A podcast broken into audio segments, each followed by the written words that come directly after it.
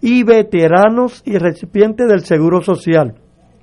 Otros empleados jubilados del gobierno también pueden ingresar a esa.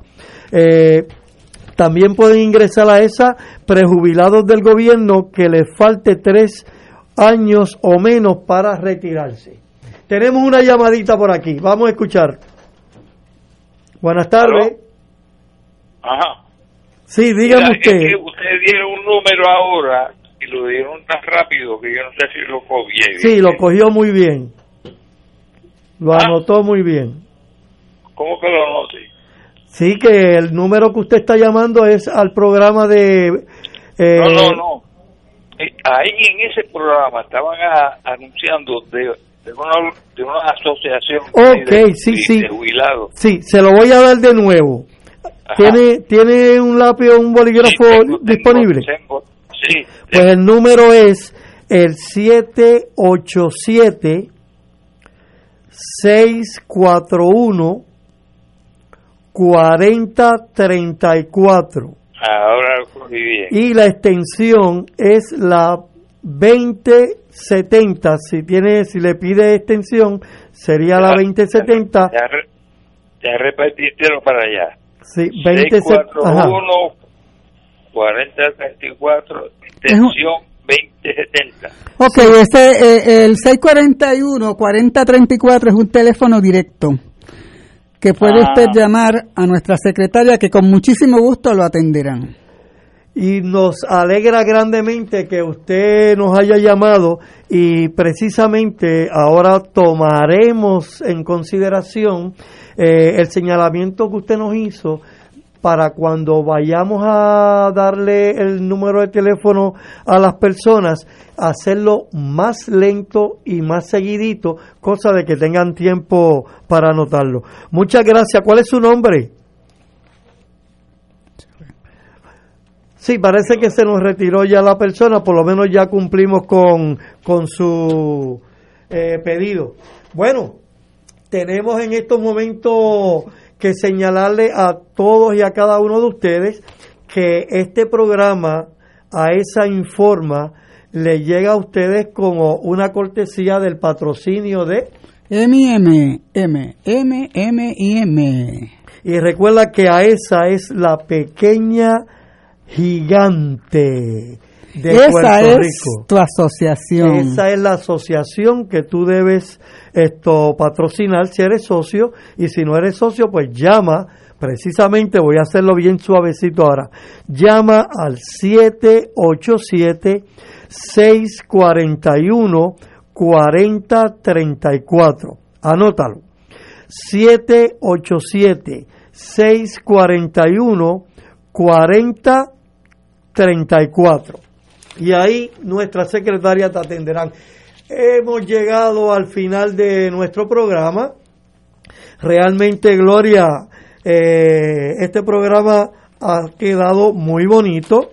A mí me ha encantado y sabemos que a nuestros socios y a todos los radio oyentes, pues lo han disfrutado a cabalidad.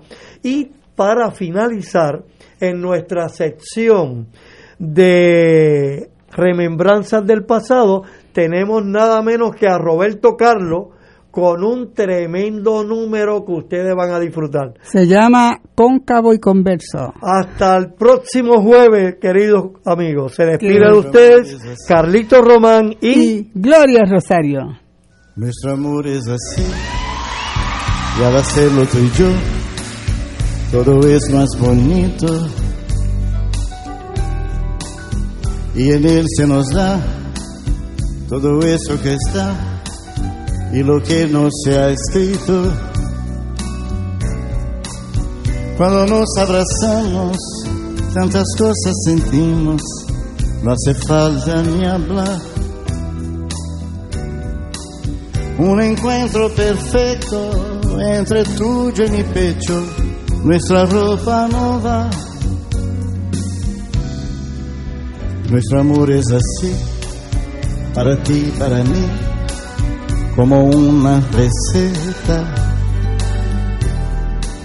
Nuestras curvas se hallan, nuestras formas se entallan en medida perfecta. Este amor de los dos es locura que trae este sueño de paz, bonito por demás. Y cuando nos besamos, al amar olvidamos la vida allá afuera. Cada parte de ti tiene forma ideal.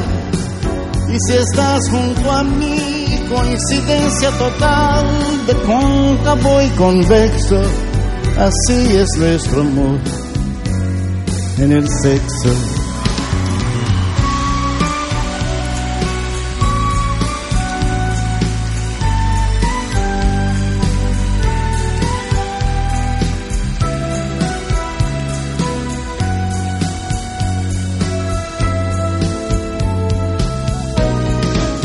Este amor de los dos es locura que trae este sueño de paz bonito por demás y cuando nos besamos al amar olvidamos la vida allá afuera. Cada parte de ti tiene forma ideal y si estás junto a mí coincidencia total de cóncavo y convexo, así es nuestro amor. En el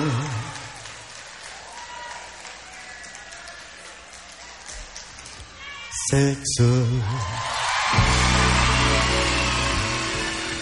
Este es su programa. A esa Informa llegó a ustedes gracias al auspicio de MMM Alianza.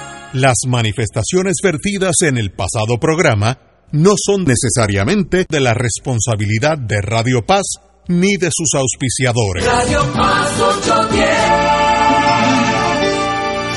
En Oro 92.5 FM, Radio Paz 810 y el Canal 13 estamos trabajando a tono con la emergencia que en estos momentos está viviendo Puerto Rico. Estamos ofreciendo nuestros servicios al máximo con el personal disponible según nos permitan las circunstancias. Si tiene un mensaje para ofrecer a sus asociados, clientes o personal, solo tiene que llamar al 787-349-7949, 787-552-0825 y nuestros empleados le al personal de ventas para atender su necesidad. A nuestros clientes estén en comunicación con su ejecutivo o ejecutiva de ventas que continúan ofreciendo sus servicios como de costumbre. Recuerden los teléfonos 787-349-7949 y 787-552-0825. Aquí la llama se enciende cada tarde a las 5 porque escuchas Radio Paz 810 AM, WKBM San Juan y retransmite en diferido WOROFM Corozal San Juan, la Casa de Fuego Cruzado, el programa de más credibilidad en la radio puertorriqueña. Esta emisora y sus anunciantes no se solidarizan necesariamente con las expresiones que escucharán en el siguiente programa. Son las 5 de la tarde, hora de escuchar Fuego Cruzado, el programa de más credibilidad en la radio puertorriqueña, en las voces de Ignacio Rivera y sus panelistas invitados con su discusión política dinámica e incisiva de los acontecimientos más importantes del momento. Fuego Cruzado comienza ahora. Muy buenas tardes, Boys and Girls de Fuego Cruzado. Son las 5 y 2 minutos, 17.02, aquellos que están en el mundo militar, eh, 17.02 horas. Así que estamos aquí, Romancing the Stone, a mi izquierda, en todos los sentidos de la palabra. Don Julio Muriente, profesor, muy buena. Buenas tardes. y delante de mí, al frente, Cuídate. Tato. Rivera Santana, planificador. Salud Ignacio, salud Julio y a todos los que nos están Y escuchando. estamos en espera del el senador Que está a tu derecha, el que está a tu que derecha. está a mi derecha, el senador Nadal Condé. Así que lo esperamos. Bueno, voy a empezar con una buena noticia porque tampoco todo es doom and gloom, como dicen en inglés. Todo no es el despelote final. Así que qué bueno. El presidente Biden anunció que está adquiriendo adicionalmente 200 millones de vacunas contra el COVID que de- debió haberlo hecho hace un año el presidente, pero ya eso es historia. Eh, así que con las que han ordenado, que son 130, 150 millones, y 200, pues se cubre la población entera de los Estados Unidos. Y como no hay que vacunar los niños chiquitos, pues sobran las vacunas. Algo de eso lloverá aquí, porque nosotros cogemos siempre una llovinita. El goteo. Así, así que por lo menos, pero qué buenas noticias. Me da la impresión que el señor presidente eh, está atacando el COVID como una de las primeras eh, prioridades. Y me alegro de eso, que hay gente que ya... Yo me acuerdo cuando yo me di cuenta que el presidente Trump no, no estaba bien, cuando dijo que esta pandemia era the sniffles. En inglés, eso es cuando los nenes chiquitos le da agua en la nariz, que con un pañito, un Kleenex, tú se los limpias y sigue para adelante. Es que that wa- this is only the sniffles, que no, no, no había que ha- hacerle caso. Llevan por 460 mil muertos. Y cuando termine esta historia va a haber un millón de muertos. A the sniffles, que era un, llori, un, un lloriqueo de, de la nariz. Obviamente incompetentísimo en torno a la pandemia. Y Biden, yo creo políticamente sabio, está diciendo voy a comprar vacunas para todo el mundo. Ya la ordenó. Trump además se burló de, de Sí. la gente, de los científicos. Correcto. eh, y de las instituciones que le llamaban la atención y le decían, no, no, esto no es un catarro, esto es una eh, epidemia, una pandemia con un nivel de contagio altísimo, como evidentemente se, se demostró posteriormente. Pero él insistía, además que empezó a convertir todo el tema En- en, en un- algo político. y en un vacilón prácticamente. Sí, sí. Y hablaba del virus chino. Este, De y- Kung Flu, Kung Exacto. Flu, que era una, pand- que era una monga. Era totalmente... eh, Invitaba a la gente a no ponerse la mascarilla Sí. cuando lo que se estaba recomendando era que Que- la gente se pusiera la mascarilla. Para mi sorpresa, en el Super Bowl me sorprendí la mucha gente que no tenía mascarilla. Todavía las enseñanzas erróneas, acento en la E de erróneas, de Trump, todavía han permeado esa nación. Estaban, yo los vi en el Super Bowl sin mascarilla. Bueno, pues, ¿Qué clase de, de- Bueno, pero anyway. Ese no. es el legado. Ese- ese- Eh, pero ¿qué parte del- de legado, brother?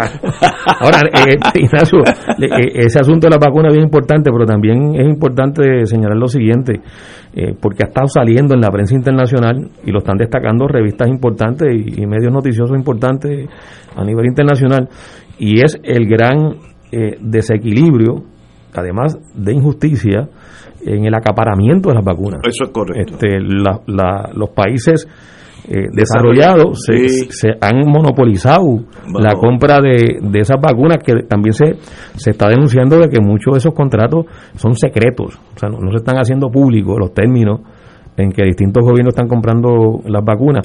Pero el, el asunto más importante es que se está quedando eh, más de la mitad de la población del mundo, no, muchísimo más de la mitad de la población del mundo eh, sin el acceso a la vacunación, no en este año, sino posiblemente por, por más de, de año y medio, lo cual, que es lo que advierten los científicos y la propia Organización Mundial de la Salud, pone en riesgo el éxito que se pueda tener en la vacunación en los países que están acaparando la vacuna. Porque si el virus sigue mutando, claro, eh, puede llegar un, precisamente va a seguir mutando en la medida en que no se pueda vacunar eh, al resto de la población mundial, pues eso pone en riesgo la posibilidad de que surjan nuevas cepas que sean, eh, para decirlo así, inmunes a la vacuna. De hecho, Cabanella un poco mencionaba el lunes en este programa este, que la cepa sudafricana parece que, que es más inmune a la resistente, vacuna. sí, Eh, que es más resistente. y, y como la cepa sudafricana, pueden surgir otras en la medida en que el virus sigue evolucionando. Yo oí hoy en la televisión, viniendo para acá, que no, no sé si fue las Naciones Unidas o la Organización de la Salud, no sé, una de esas orga- organizaciones estaba empezando a enviar vacunas a África, empezando, yo pensé que ya estaban a mitad, no, no, están, no ha llegado una gratis, digo, si los países ricos compran eso es otra cosa, pero gratis no ha llegado una todavía. Me sorprendió ese ese desbalance en lo que pueden y lo que no pueden. Lo que a su vez abre un espacio para que compañías que no son las transnacionales de la farmacéutica de Estados Unidos eh, se conviertan en productores y distribuidores de vacunas. yo leía hoy, con cierta sorpresa, que países como Paraguay, por ejemplo, eh, han comprado la Sputnik. La Sputnik, sí. Eh, Argentina Argentina, está comprando la Sputnik, México ha comprado Bolivia. la Sputnik, Cuba está produciendo eh, Una la soberana, vacuna soberana, soberana. más otras variaciones. O sea, esa mezquindad a la que tú haces referencia, José, eh, porque ese afán de quedarse ¿no? con el control absoluto en medio de una crisis como esta, eh, conduce a que aparezcan otras posibilidades, ¿no? Eh, no quiere decir esto que fácilmente se resuelva, estamos hablando de un planeta de unos 8 mil millones de seres humanos, tampoco, ¿verdad? Pero ciertamente si la actitud que asume Rusia, la que asuma Cuba y la que asuma algún otro país que no sea del mundo capitalista desarrollado y que tenga la capacidad de producir vacunas es distinta, podría haber algún tipo de equilibrio dentro de ese gran desequilibrio, ¿no? En el acceso a, a la, a la vacuna. Y hay algo que tú señalas que es muy importante y es que se sobreconfía, en, eh, como hay esa mega superventa de vacunas para enriquecerse aceleradamente, se sobreconfía en que esa vacuna es la solución definitiva cuando la realidad es que está habiendo aquí una transformación del virus y habrá que generar nuevas iniciativas científicas en su día y estas estas vacunas podrían hasta inhabilitarse si la cosa sigue como va, ¿no? Pero pero eh, no hay duda de que ya deja de ser un problema de carácter salubrista y se convierte en un problema económico-político que muestra elocuentemente la desigualdad que, que De hecho, hay, al hay, reclamos de muchos países en la Organización Mundial de Comercio pidiendo que la patente se pueda liberalizar de la de la Sí, que lo- de las vacunas para que entonces se pueda fabricar En cualquier en cualquier lugar porque aún con la capacidad que pueda tener de producción de las farmacéuticas que, que han desarrollado la vacuna como Pfizer, AstraZeneca, Moderna, la Sputnik 5, la que están desarrollando eh, en Cuba lo- los cubanos, aún esa capacidad no daría abasto Eh, para atender la demanda de, de vacunación, por lo que se está planteando, mira, lo, lo que lo que debe haber una respuesta este mundial de solidaridad y de y de y de apoyo entre todos los países para que mientras más vacunas se fabriquen y más posibilidades haya de distribuirlas, pues más rápido eh, el planeta puede superar e- esta pandemia.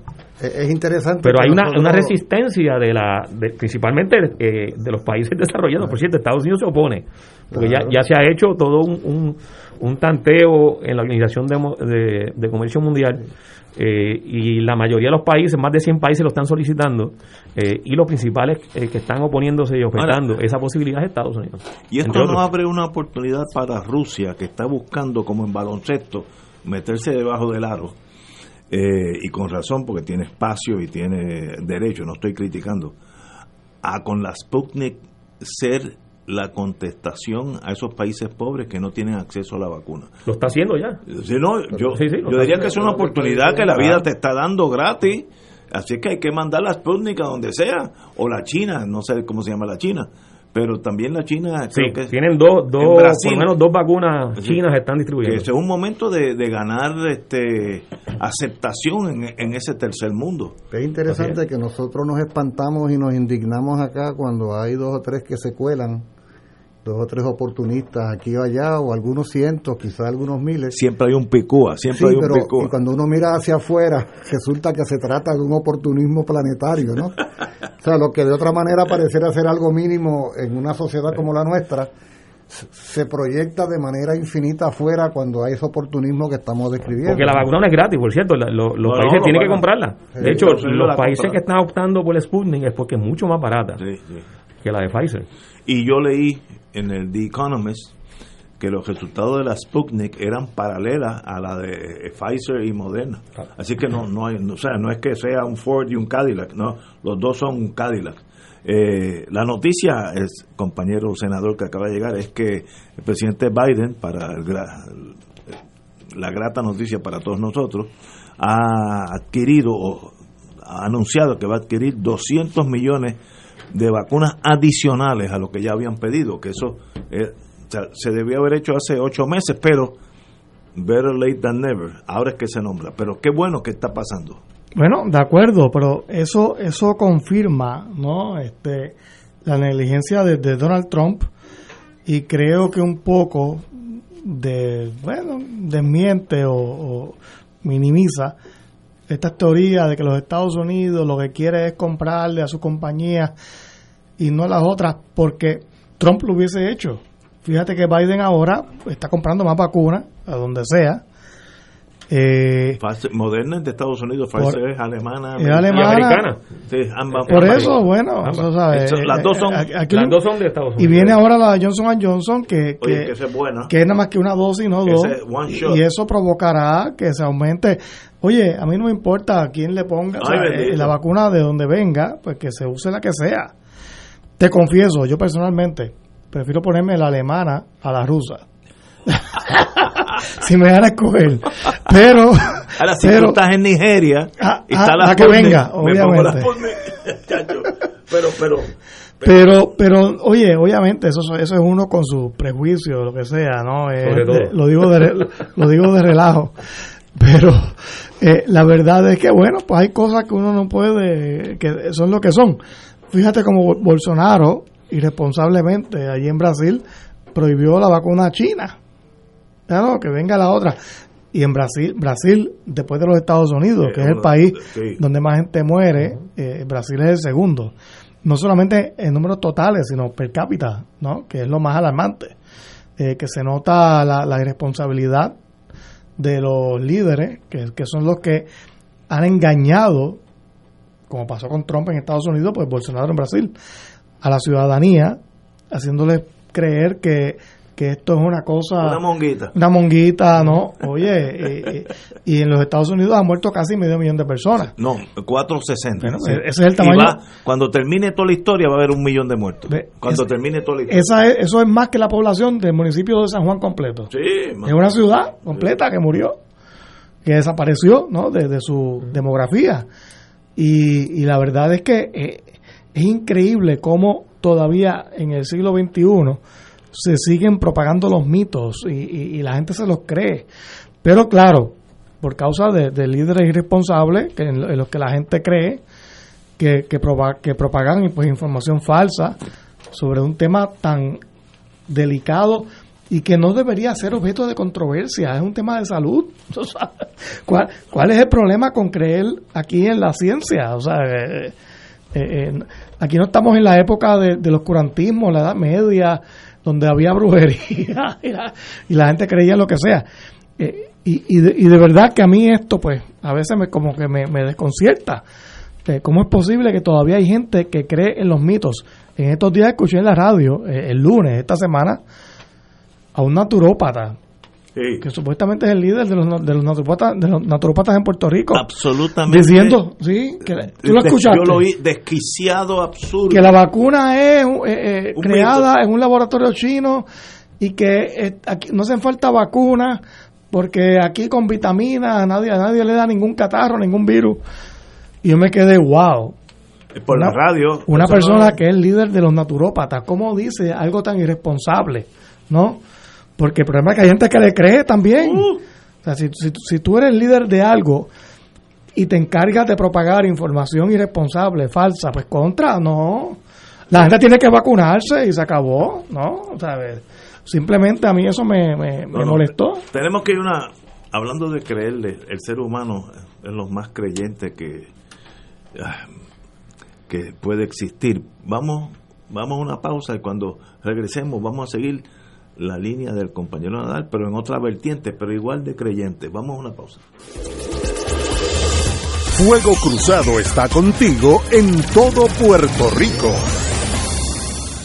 Celebra San Valentín en el restaurante Mar del Caribe y Reina del Mar, con la más extensa variedad en platos, calidad y sabor en mariscos frescos y carnes. Nuestras facilidades cumplen con todas las normas del distanciamiento social. Hemos creado un espacio privado para cada mesa. También puedes ordenar de nuestro menú y ofertas especiales llamando al 787-545-5025. Estamos localizados en la calle Punta Las Marías. Abierto de martes a domingo desde las 12 del mediodía. Restaurant Mar del Caribe y Reina del Mar, dando sabor a Puerto Rico. 787-545-5025.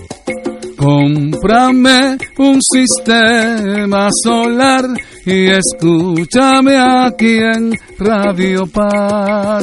Todos los viernes a las 4 y 30 de la tarde te espero para que me cuentes tus inquietudes acerca de placas solares con baterías.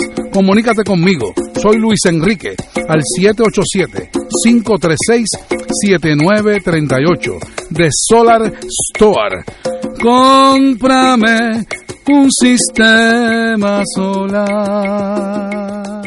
Se solicita donantes de sangre de cualquier tipo para el paciente Manuel A. Rivera Meléndez, hospitalizado en el auxilio mutuo, habitación 413.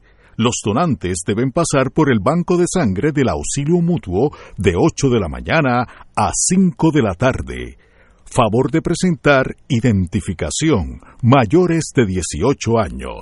En Radio Paz 810 AM agradecemos las contribuciones de nuestros oyentes recibidas a través de ATH Móvil durante esta larga cuarentena, que nos ha permitido mantenernos en el aire a pesar de la difícil situación económica que nos ha golpeado duramente. Permanecemos a flote, pero cada vez es más cuesta arriba la misión de seguir operando este ministerio radial al servicio de nuestros hermanos en la fe y nuestra iglesia. Ahora más que nunca necesitamos de tu solidaridad. Entrando a la aplicación ATH móvil de la siguiente manera. Paso número uno, marca Pay Business. Paso 2, busca Radio Paz 810. Número 3, escribe la cantidad del donativo. Y número 4, presiona enviar. Muchas gracias por tu ayuda y mil bendiciones ahora y siempre.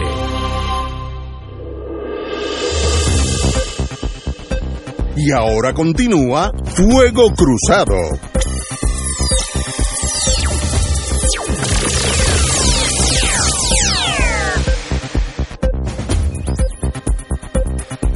Amigo, como estamos hablando de la gente creyente, no importa lo que oigan, hay varias noticias hoy que tienen que ver con eso. Primero, cuando era un nene, yo era un nene, no medía ni tres pies de altura, yo me acuerdo que yo oí que una persona le vendió a otro un billete de lotería pegado y, y luego no pudo cobrar porque era embuste y, y, eso yo era un niño me impresionó como si está pegado no va a poder cobrar pero es que era falsificado toda esa cosa y hoy salió arrestan pareja que timaba a adultos mayores con el supuesto billete premiado de lotería 60 años después el mismo billete está dando bandazos por ahí. Y digo, ¿por qué la gente es tan inocente?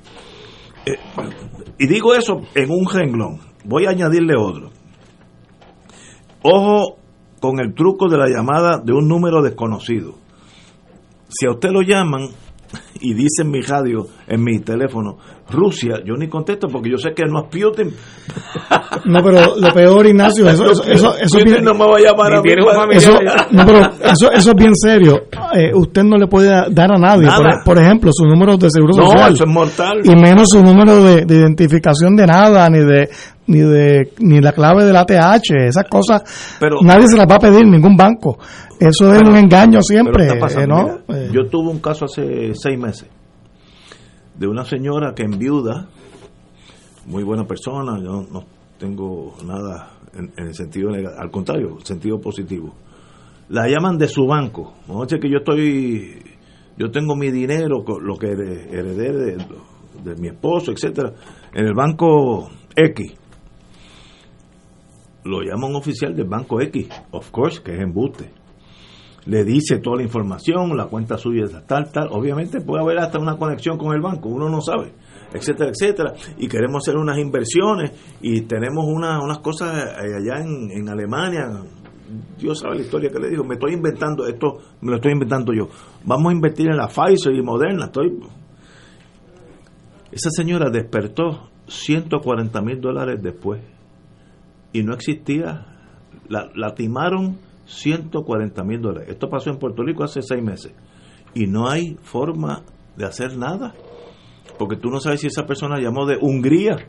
Porque no, no es que llamó de Barceloneta y tú puedes buscarlo, no, no, uno no sabe. Y eso pasó en Puerto Rico, esto, esto del billete, entonces están las llamadas con la pandemia, que la podemos poner en una lista, pero de- denos el número de seguro social.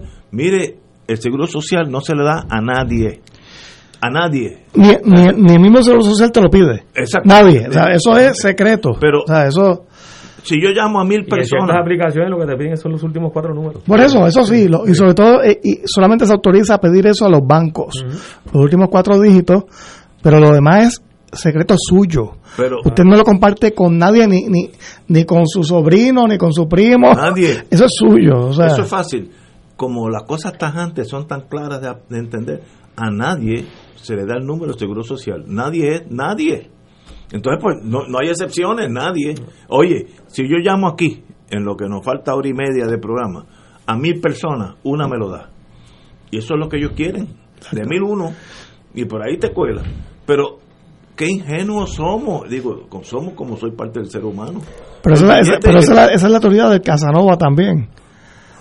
Tú le dices el mismo cuento a, a mil A mujeres. posibles parejas pareja. y siempre cayó una. Sí, sí. Eso, Yo quiero comprar el billete premiado. Eso me gustaría que fuera verdad, que no fuera un embuste.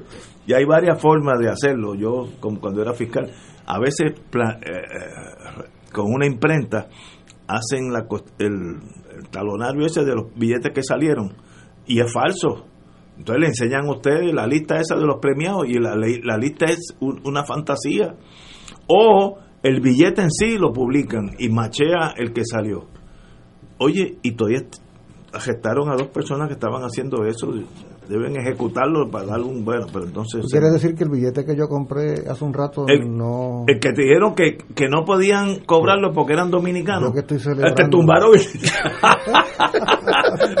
te tumbaron el dinero. Tú sabes que hace como cinco años atrás yo compré un billete de lotería en Madrid y el billete se pegó, pero, el problema es que después no tenía cómo cobrarlo, que estaba en Puerto Rico ya.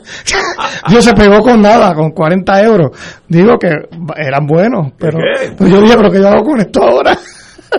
Tienes que coger un avión de Iberia, gastar... Por lo menos, por lo menos se pagó lo que gasté en el billete.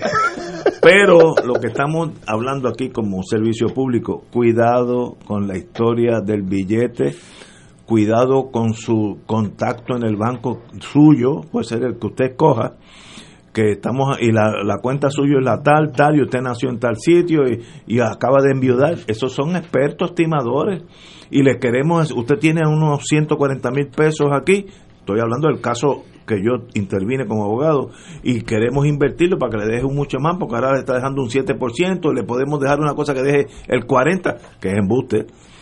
Y perdió esta señora viuda 140 mil dólares y se acabó, it's over. Yeah. Eso es irrecuperable.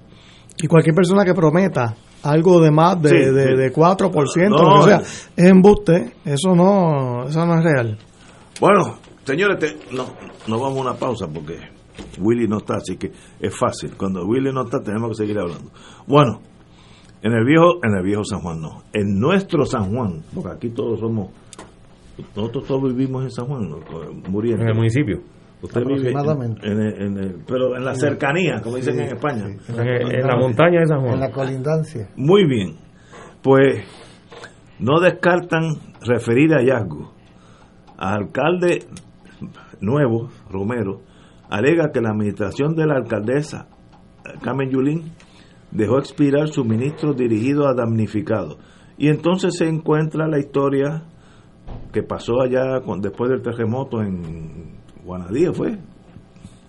Eh, Los almacenes de Ponce. Los almacenes de Ponce. No, el terremoto fue al sur de Guánica, pero cubrió desde Ponce hasta Laja. Pero ¿no? ¿dónde estaba el almacén que estaba En Ponce, en Ponce, sí, sí. El alcalde de San Juanero indicó que el Departamento de Desarrollo Social y Comunitario evalúa los alimentos y materiales no expirados para distribuirlos a entidades sin fines de lucro, pero encontraron furgones enteros en el Coliseo Roberto Clemente.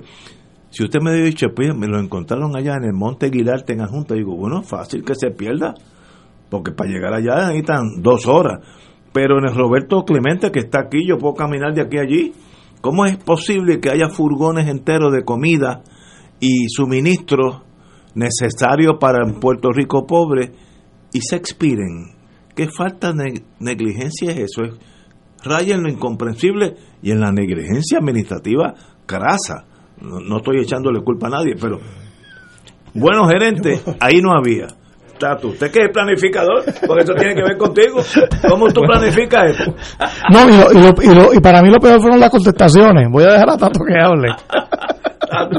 Bueno, mira, este, no, no hay una explicación que satisfaga.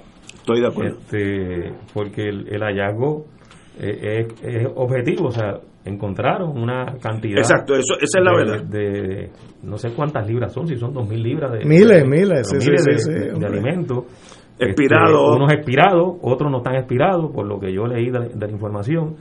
Este, y, y no se justifica que los alimentos se, se, se pierdan, es decir, se, no se utilicen en el periodo en que pueden utilizarse, eh, cuando sabemos que hay necesidad para que los mismos se, se puedan distribuir y se puedan enviar a, quienes así le- les haga falta. Eh, a mí me parece que aquí pudo haber habido, eh, primero, un problema de control.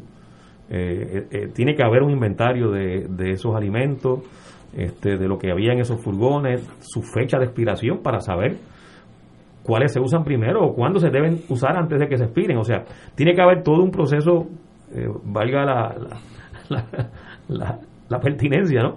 de planificación. Y gerencia, que- gerencia. y por eso, y de- y de- y de- porque la, la planificación, en, en la medida en que establece el procedimiento para llevar a cabo el manejo de, de estos comestibles o estos alimentos, eh, permite que haya una buena gerencia. Ahora, si la gerencia también es mala pues ten- y la planificación no ocurrió, pues tenemos la, la tormenta perfecta. Yo, francamente, no he escuchado una respuesta satisfactoria para que uno pueda justificar que se hayan perdido tantas libras de alimentos este, cuando hay necesidad. Eh, el argumento de que esto era para situaciones de emergencia, creo que fue el argumento que trajo la, la ex alcaldesa de San Juan, pues no creo que sea un argumento que realmente explique eh, esta situación. Pero Tato, ese fue, ese fue el argumento de Mallita cuando lo de Ponce, lo mismo. Ay, que esto era para emergencia. Pero, Pero es que la, eh, la- había emergencia. La emergencia, Claro. la emergencia de necesidad de alimentos es permanente, no, no, es- no es por un periodo determinado, sino que, que, bueno, ocurrieron los eventos este, catastróficos, los huracanes, los terremotos, etcétera. Eh, pero la necesidad, eh, el hambre, la falta de alimentación adecuada en muchísimos Continúa. sectores sociales continúa. Eh, y pero además no hay necesidad de que ese, ese- ese- esos alimentos se pierdan. Es que no, Cuando- no. Eso cuando, cuando se Tato, pero tú, tú, de- tú conoces el comedor de la Kennedy, tú lo conoces, Sí, sí. que está ahí al lado, al lado del Coliseo. El comedor de la Kennedy siempre necesita comida y le reparten Se lo- comida se lo a cientos y cientos de, de- personas indigentes al día. Pues oye, si, si hay una lata de Goya, lo que sea, a punto de expirar, perdona que te esté interrumpido, eh, eh, o una libra de carne que está por expirar, Dáselo. pues dáselos al comedor de la Kennedy. ¿Cómo que eso está ahí esperando para qué? Que si para, ¿sabes? Pero, De- de o sea, hecho, eh, no José, lo entiendo. En el periodo este de la pandemia, yo conozco porque eh, manejo y tengo vínculos con, con varias organizaciones comunitarias, se hizo un trabajo y todavía se sigue haciendo un trabajo intenso de organizaciones comunitarias para llevar alimentación a Sí. muchísimas familias, Sí. muchísimas familias que están necesitadas porque o perdieron el empleo o algún miembro de su familia perdió el empleo o porque se complicó de todas formas la situación económica dentro de esa familia. Eh, y hay organizaciones comunitarias que han tenido que movilizarse, que, que poner en tensión sus recursos este, para llevar esa alimentación a familias que se lo han pedido, pero además que se está obviamente viendo en la, en la calle.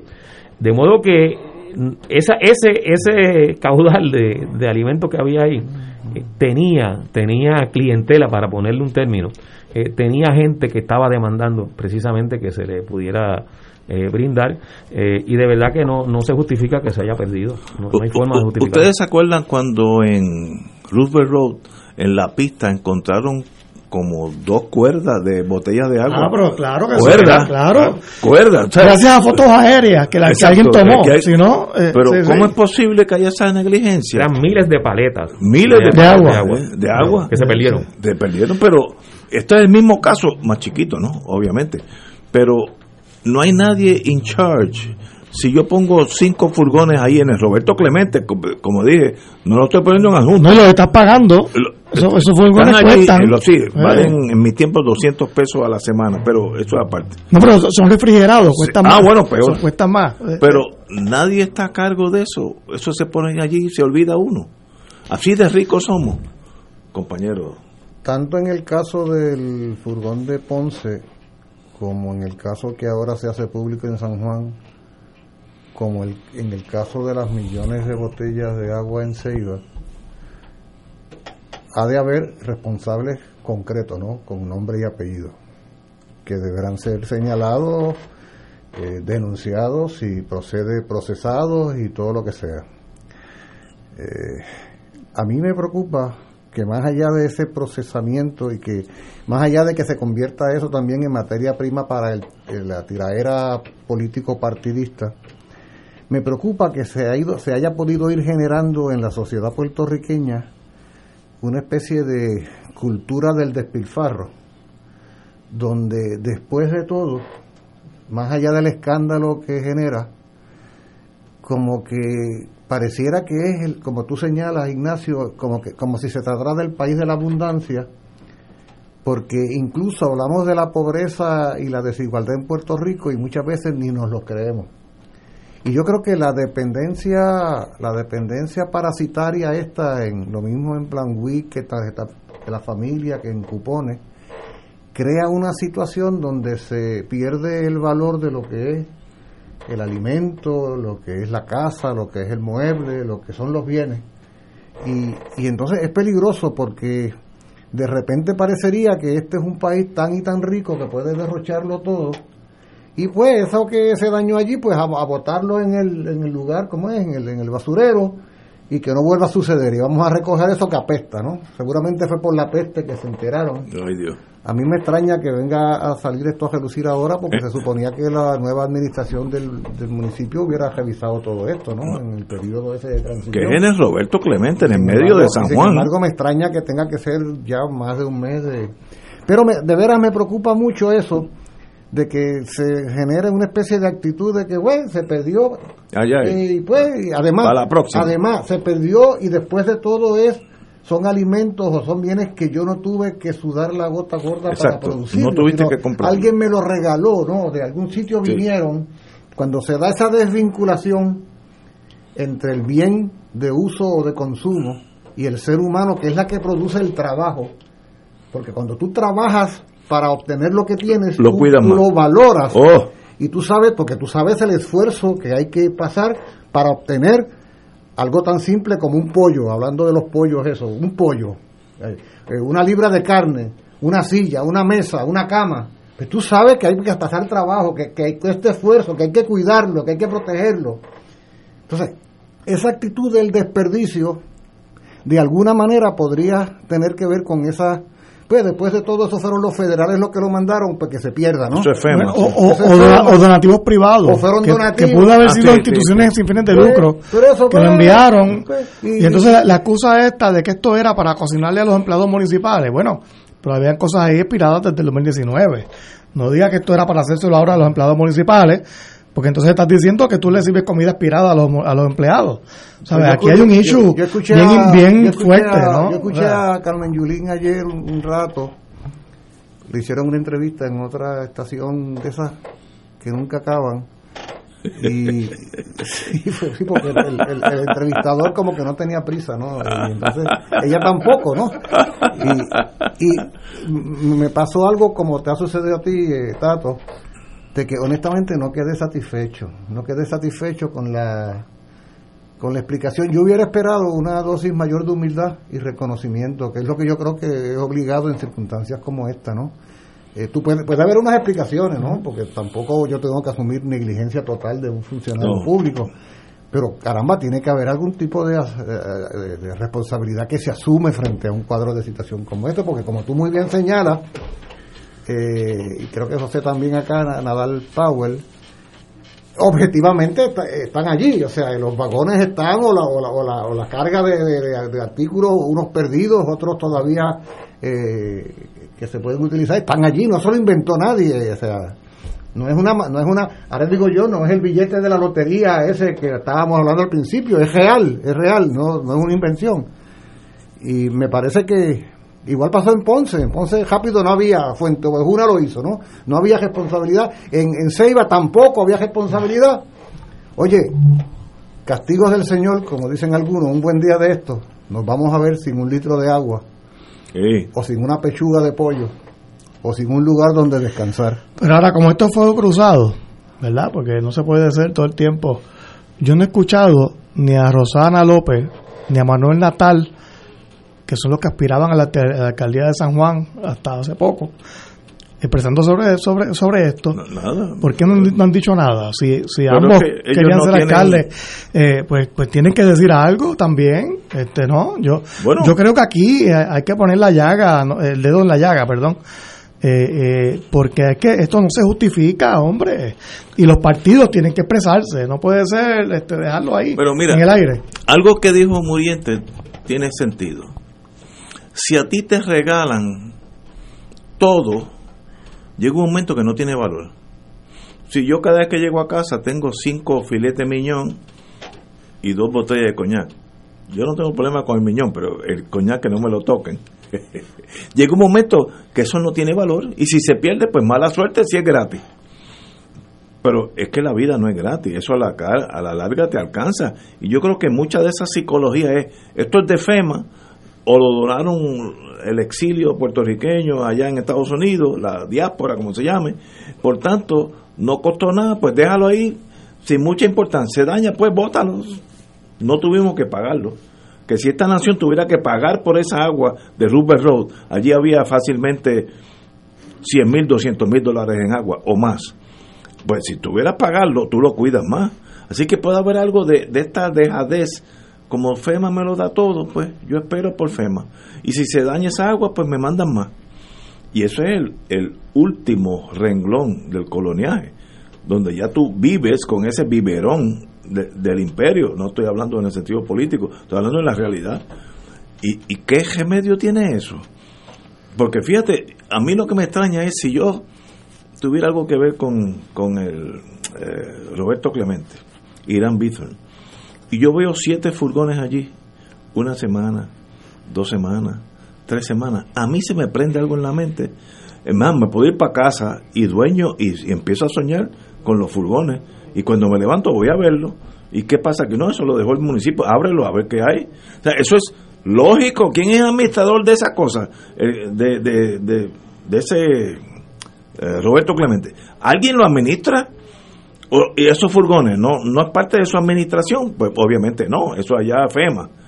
Por tanto, o nos empezamos a cuidar unos a otros, o vamos a fallecer todos de la inercia colonial. Sencillamente, no, no, aquí todos esperemos para desenganchar eh, árboles para la electricidad. Si FEMA no lo hace, pues se caigan, se caen los, los hilos de la electricidad porque los árboles lo tumban. Hasta eso dependemos.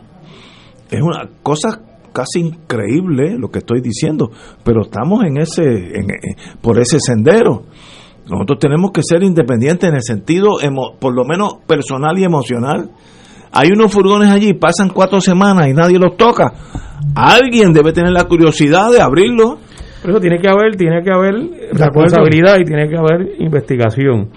Pero además de la investigación, tiene que haber resultados que produzcan las medidas correctivas. Eso es un- algunas, eso es un punto. algunas no son necesariamente legales, porque a lo mejor no hubo Sí, eh, ma- una mala- persona mala que haya violado específicamente un reglamento, un- una normativa, a lo mejor no, pero tiene que haber las medidas correctivas, si, si fuese el caso, para que esto no se repita desde el punto de vista gerencial, desde el punto de vista de unas políticas de Pero- planificación con los usos. Ahora, hay otros casos que Donde- sí requieren. donde hay mala- Entonces, donde hay mala como las investigaciones a veces a lo que conducen es a que no se da la consecuencia que tiene que ocurrir, que es que quienes son responsables paguen.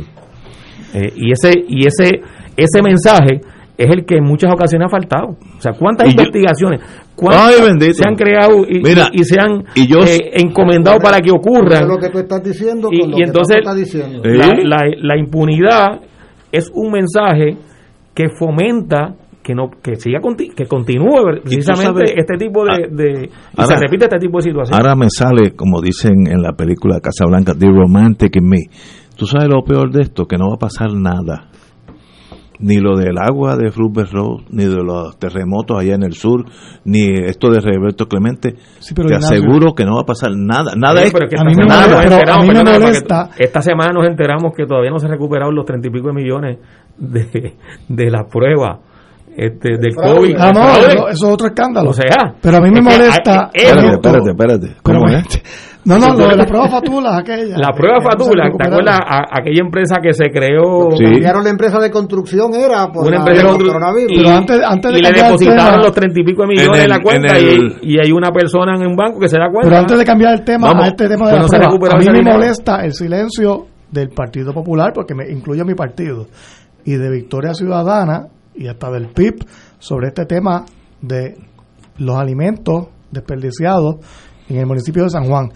Porque si Manuel Natal dice que él es el alcalde electo legítimo en San Juan, tiene que opinar sobre esto.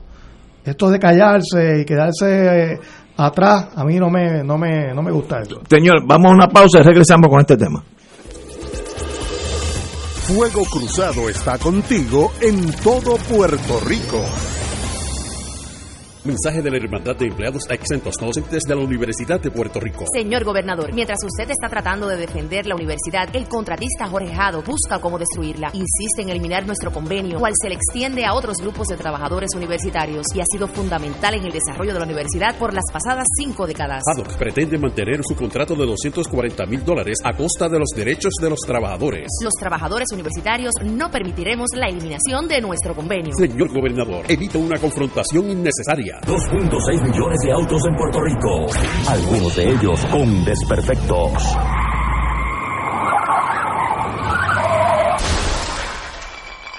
Autocontrol. Tu carro, tu carro, tu mundo. Lunes a viernes a las 11 de la mañana por Radio Paz 810 AM. Saludos familia de Radio Paz, mi nombre es Jafet Marrero. Y yo soy Eric Rosario. Ahora puedes escucharnos todos los sábados a la 1 pm en Podcalizando, La conversación que no tuviste después de misa. un programa para toda la familia. Búscanos en las redes sociales como Influenzando y recuerda, Hagamos viral a Jesús. Escucha los sábados a las 5 de la tarde para servirte un programa del Colegio de Profesionales del Trabajo Social de Puerto Rico con los temas de interés a la comunidad. Recuerda, los sábados a las 5 de la tarde para servirte por Radio Paz 810. Radio Paz te ofrece el mejor motivo para levantarte temprano y disfrutar el comienzo de un nuevo día de lunes a viernes con Enrique Liboy y Radio Paz en la mañana. La dosis perfecta de noticias, deportes y éxitos musicales de todos los tiempos, humor y curiosidades, calendario de actividades y tus peticiones musicales por el 787-300-4982. Conéctate con el 810 AM de lunes a viernes con Enrique Liboy y Radio Paz en la mañana. Ser rotario es vivir la alegría de servir a los demás, a la vez que cultivas la amistad y el compañerismo, sin límites y descanso. Mensaje del Club Rotario de Río Piedras. Y ahora continúa Fuego Cruzado.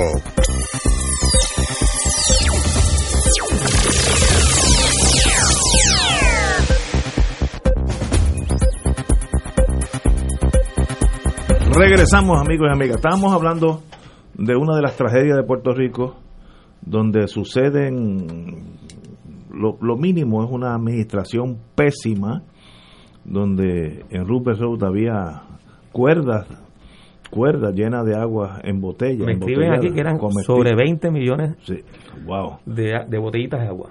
Exacto. Era- Eh, luego en, en el almacén de Ponce, después de, la, de los terremotos, si no es porque un ciudadano se mete allí y abre aquello, todavía estarían allí, eh, donde había gente, gente que necesitaba catres para dormir, no en el piso, y allí había catres, una tragedia. Ahora esto de San Juan, pero lo que más me entristece a mí eh, y yo siempre tenía una, una actitud hacia la vida de let it be, pero yo creo que es por la edad, me están empezando a afectar la cosa. Yo creo que es tiempo que yo deje este programa porque voy a salir de aquí en ambulancia un día de esto. Pero es que no va a pasar nada. Si te pasa eso, que no sea el jueves, por favor. Bu- buena idea. Voy a- eh, pero, pero lo más trágico, y lo puedo asegurar desde ahora, no va a pasar nada, ni por Rupert Road, ni por Ponce, ni por, por, eh, por lo menos que haya un estudio, una adjudicación que diga donde fallamos fue en tal nivel, Chencho, no es de mala suerte, no es, no es que lo ve- revendieron, no, porque eso ya es un crimen, es negligencia, pero ni eso va a pasar. Y entonces es un país anárquico, básicamente, en todos los sentidos, administrativamente anárquico. Entonces, ¿qué solución tiene eso? Pues mire, yo creo que la Junta de, de Control Fiscal tiene que seguir controlando, porque si no, nosotros nos comemos unos a otros. No, qué, no. qué bueno que trae ese tema, porque en todo caso podemos hablar de cómo la Junta de Control Fiscal en los últimos meses, en las últimas semanas, nos lleva hacia el precipicio. Oh, eh. Así que esa, esa no es la receta, No, no, sí. ni mucho menos es la respuesta al descalabro eh, que hay en el manejo de, de los asuntos públicos en Puerto Rico. si la Junta de Control Fiscal tuviera la, el poder de decir, ustedes venden, deben entre, entre retiro y government obligation, deben 130 millones. Ok, vamos a, transigir, vamos a transigir en 50 billones. Nosotros no podemos pagar 50 billones, porque no los tenemos. No, no, ese dinero no es, la, mi- menos de la mitad. Por tanto, ese encontronazo con la realidad no tiene solución. Echarlo a pérdida. Muy bien. Vamos a decir que viene una varita mágica. Olvídense, no, no paguen nada. Que no va a pasar. Yo conozco los, los buitres esos de Washington, muchachos. Esa gente come gente. Vamos a decir que no paguen nada. Ok. Mañana se daña una de las turbinas de electricidad, de energía eléctrica, que vale, en mis tiempos, valía entre 250 y 300 millones de dólares. ¿Quién te va a prestar ese dinero? Un país que ya no pagó la deuda. Nadie. Y va a haber apagones aquí, como había en Santo Domingo en la década anterior, donde tú sabías que todas las mañanas, de, de 8 a 12, no había electricidad en San Juan. Y luego no había electri- electricidad en Ponce. Eh, es- eso es lo que. Es, hacia eso vamos. Por tanto, el destino de nosotros es uno lúgubre. Es una tragedia. Entonces, yo no veo a nadie interesado de verdad en buscar una solución en ninguno de los 17 partidos que existan. Yo no veo a nadie que diga, mire, bueno, vamos, a sentarnos aquí y vamos a hablar de esto. Nos enfrentamos a, a años bien difíciles y esta es la, la- la única, de todas las soluciones malas, esta es la única, la menos mala y, por ahí tenemos que seguir. Ese tipo de liderato, le- liderato no existe en Puerto Rico. Entonces estamos tapando boquete, mándame FEMA más dinero, el Congreso que me mande más y yo tapo este año. Muy bien, tal vez si yo fuera gobernador haría lo mismo, pero el año que viene, a la larga no alcanza. Es que mientras la economía no crezca y haya un plan económico, y para esto de verdad, eh, todos los partidos tienen que ponerse de algún modo de acuerdo de un plan económico de país, ¿no? De una estrategia que no ha existido. Eh, mientras la economía no crezca, nunca se va a arreglar la situación fiscal del gobierno, financiera. O sea, el gobierno necesita que, que, que crezca la economía, que haya más dinero en el país para que aumenten los recaudos y entonces poder cubrir los gastos públicos. Claro, de, de una manera en la que no se desperdicie dinero, etcétera, hay que repensar el servicio público, todo eso estamos de acuerdo, pero hay que buscar cómo la economía crece y ese ha sido el gran error de la Junta Fiscal, es que se han concentrado en la parte financiera, pero se, se olvidaron de lo económico. ¿Qué ha hecho la Junta para que la economía de Puerto Rico crezca? Para que lleguen inversiones nuevas, para estimular las exportaciones desde Puerto Rico de bienes y servicios. Hay cosas que están pasando que, que son noticias positivas, bueno, hay cosas pasando buenas en Puerto Rico en, en términos económicos, pero eh, no he visto a la Junta eh, Fiscal eh, inmiscuida en ese tema, ¿no? Eh, que es lo que me ha preocupado. Bueno, lo que, pasa, lo que pasa es que la ley promesa, y es el gran pecado, bueno, uno de los principales pecados de la ley promesa, es que enfocó el problema de Puerto Rico como un problema de deuda y no como un problema de desarrollo económico, o sea, de ausencia de desarrollo económico. Entonces, todo el enfoque, y como el Congreso y los congresistas definieron el problema de Puerto Rico, fue un problema de deuda. Y entonces, al así hacerlo, desvirtuaron Una, una visión limitada. O sea, absolutamente, no solo, no, exacto, absolutamente limitada, pero además, fíjate que, que lo único que podía considerarse en la ley promesa que tuviera algún vínculo con pensar y reflexionar y recomendar estrategias de desarrollo económico fue aquel grupo de trabajo, el Tax Force, que lo dirigió el senador Orrin Hatch y que la ley promesa estableció que rendía su informe en diciembre del 2016. La ley se aprueba en junio del 2016 y el Tax Force tenía que rendir su informe en diciembre del 2016 y lo rindió, pero el informe no contenía nada. Porque incluso Orrin Hatch, cuando empieza a dirigir el, el comité, una de sus expresiones, cuando empezaron a discutir los componentes del comité, las posibles recomendaciones, es que no se podían traer recomendaciones ideológicas. Esa fue una de sus declaraciones. Y a lo que se estaba refiriendo Orrin Hatch era que la propuesta de eliminar la ley de cabotaje no se iba a considerar, porque eso era una, una propuesta ideológica. Bueno, pues el comité rindió su informe y no pasó nada, porque la ley promesa establecía con relación a ese informe que el informe no obligaba a la Junta de Control Fiscal a seguir lo que el informe recomendara. Así que el tema del desarrollo económico, la ley promesa lo obvió, pero lo obvió intencionalmente.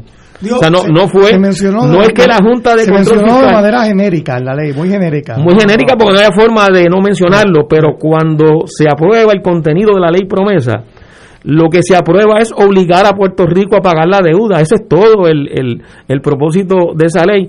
Y todo lo que pueda representar desarrollo económico quedó fuera de, de la ley promesa. Entonces los siete miembros de la Junta de Control Fiscal eh, tampoco le han prestado atención porque su función ha sido Cobra.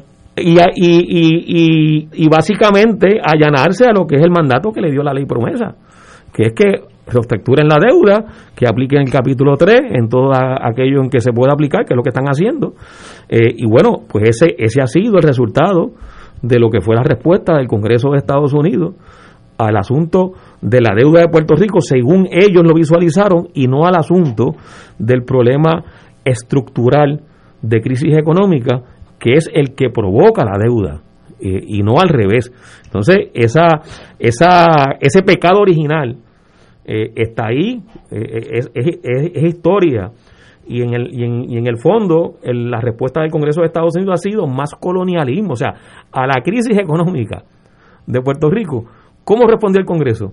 Con más colonialismo, imponiendo una Junta de Control Fiscal. Que es una agencia de cobro. Ellos no están aquí para nada. Así la definió eh, Bernie Sanders, precisamente, una Ignacio, agencia de cobro. cuando se aprobó que era una agencia de cobro. Collections Agency. De hecho, él le añadió un apellido, es una agencia de cobro de Wall Street. Oye, yo, yo, y tiene razón. yo, yo cabildeé, yo cabildeé en el Congreso cuando este, se estaba considerando la ley promesa en contra de la Junta. Yo creo que promesa era importante porque le proveía a Puerto Rico un mecanismo de quiebra, que es algo que de hecho no, no está disponible para los estados. El que el gobierno estatal se pueda declarar en bancarrota. Sí, ex- siempre ha existido para las corporaciones públicas, los municipios, ciudades, pero no para un gobierno estatal. El Congreso hace una concesión, dice, bueno, pues vamos a, permi- a permitir que Puerto Rico se acoja a la ley de quiebra federal bajo el capítulo X, se me olvida cuál es. Y bueno, está bien, eso, eso fue bueno, pero cuando dicen a cambio de esto, vamos a aprobar eh, una junta eh, fiscal, ahí yo recuerdo, éramos cinco llaneros solitarios, porque todo el mundo se quedó callado, estaba, éramos cinco, los- el, gobernador Hernández Colón estaba allí, Rafael Hernández Colón, estaba Aníbal Acevedo Vilá, estaba Eduardo Batia, estaba José Alfredo Hernández Mayoral y estaba yo, yo era el quinto. Yo era el, el Robin de- del grupo porque era el pero me, eh, recuerdo que, que, que nadie, porque tenía el comisionado residente a favor de promesa Pedro como Pierluisi. estaba. Pierluisi y, Estaba a y favor de- gobernador y también. el gobernador García Padilla. Exactamente. Y entonces era cuesta arriba cabildarle en contra de eso. Pero a pesar ¿no? de, de lo que estaba pasando, no dejamos de ir a todas las oficinas a decirle a los congresistas, mira, esto, este tema de la quiebra se puede manejar sin necesidad de una junta fiscal como esa. No hace falta esto. El gobierno federal, por ejemplo, esto es un ejemplo que poníamos, tiene el poder constitucional de gastar o no gastar dinero. Si tú le dices, como pasa todos los días con los grandes federales, si tú le dices al gobierno de Puerto Rico, mira, si tú no cumples con estos parámetros fiscales, no hay fondos federales para ti. ¿Qué va a hacer cualquier gobernador? Cumple más rápido que, que, que, porque si no se queda el gobierno sin dinero. Y no había que meterse en el tema este político con- constitucional, porque eso es un poder inherente del gobierno federal. Tú gastas Pero o no con lo gastas que tú estás trayendo, Na- Nadal, eso no resolvió el problema, porque eso no resolvió el problema Bueno, pero de la el ausencia de mecanismo de la quiebra es importante. Ah, no, eso no. Por no, yo estoy de acuerdo es- contigo. es el asunto de fondo aquí. Eso, eso es otra cosa, lo económico, pero me refiero a que había maneras de lograr el mismo objetivo fiscal y, y la cosa de la quiebra sin la Junta, ¿ves? Sin la Junta. Vamos, tenemos que ir a una pausa. Ah, Son las 6 de la tarde y regresamos con el doctor Muriente. Fuego Cruzado está contigo en todo Puerto Rico.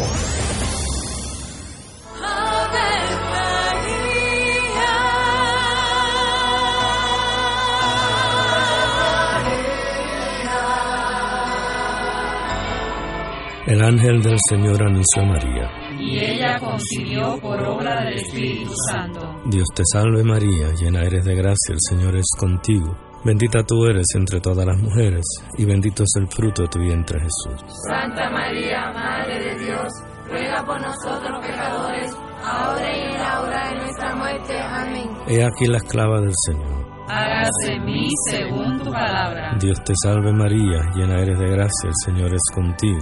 Bendita tú eres entre todas las mujeres, y bendito es el fruto de tu vientre Jesús. Santa María, Madre de Dios, ruega por nosotros pecadores, ahora y en la hora de nuestra muerte. Amén. Y el Verbo se hizo carne. Y habitó entre nosotros. Dios te salve María, llena eres de gracia, el Señor es contigo. Bendita tú eres entre todas las mujeres, y bendito es el fruto de tu vientre Jesús. Santa María, Madre de Dios, ruega por nosotros pecadores, Ruega por nosotros, Santa Madre de Dios. Para que seamos dignos de alcanzar las promesas de nuestro Señor Jesucristo. Oremos.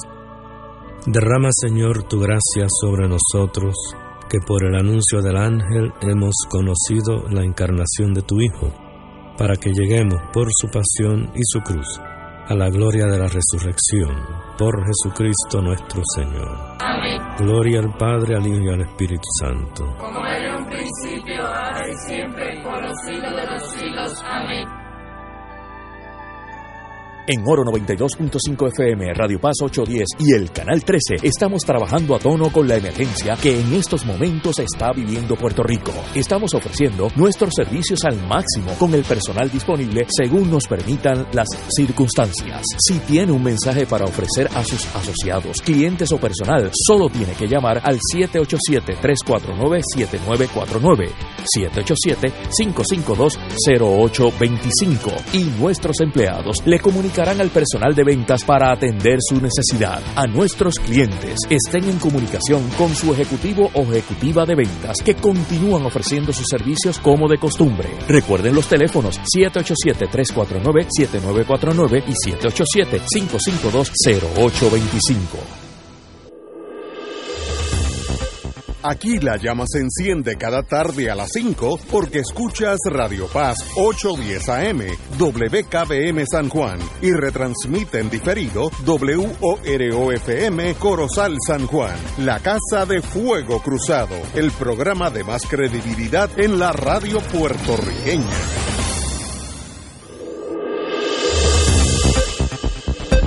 Y ahora continúa Fuego Cruzado.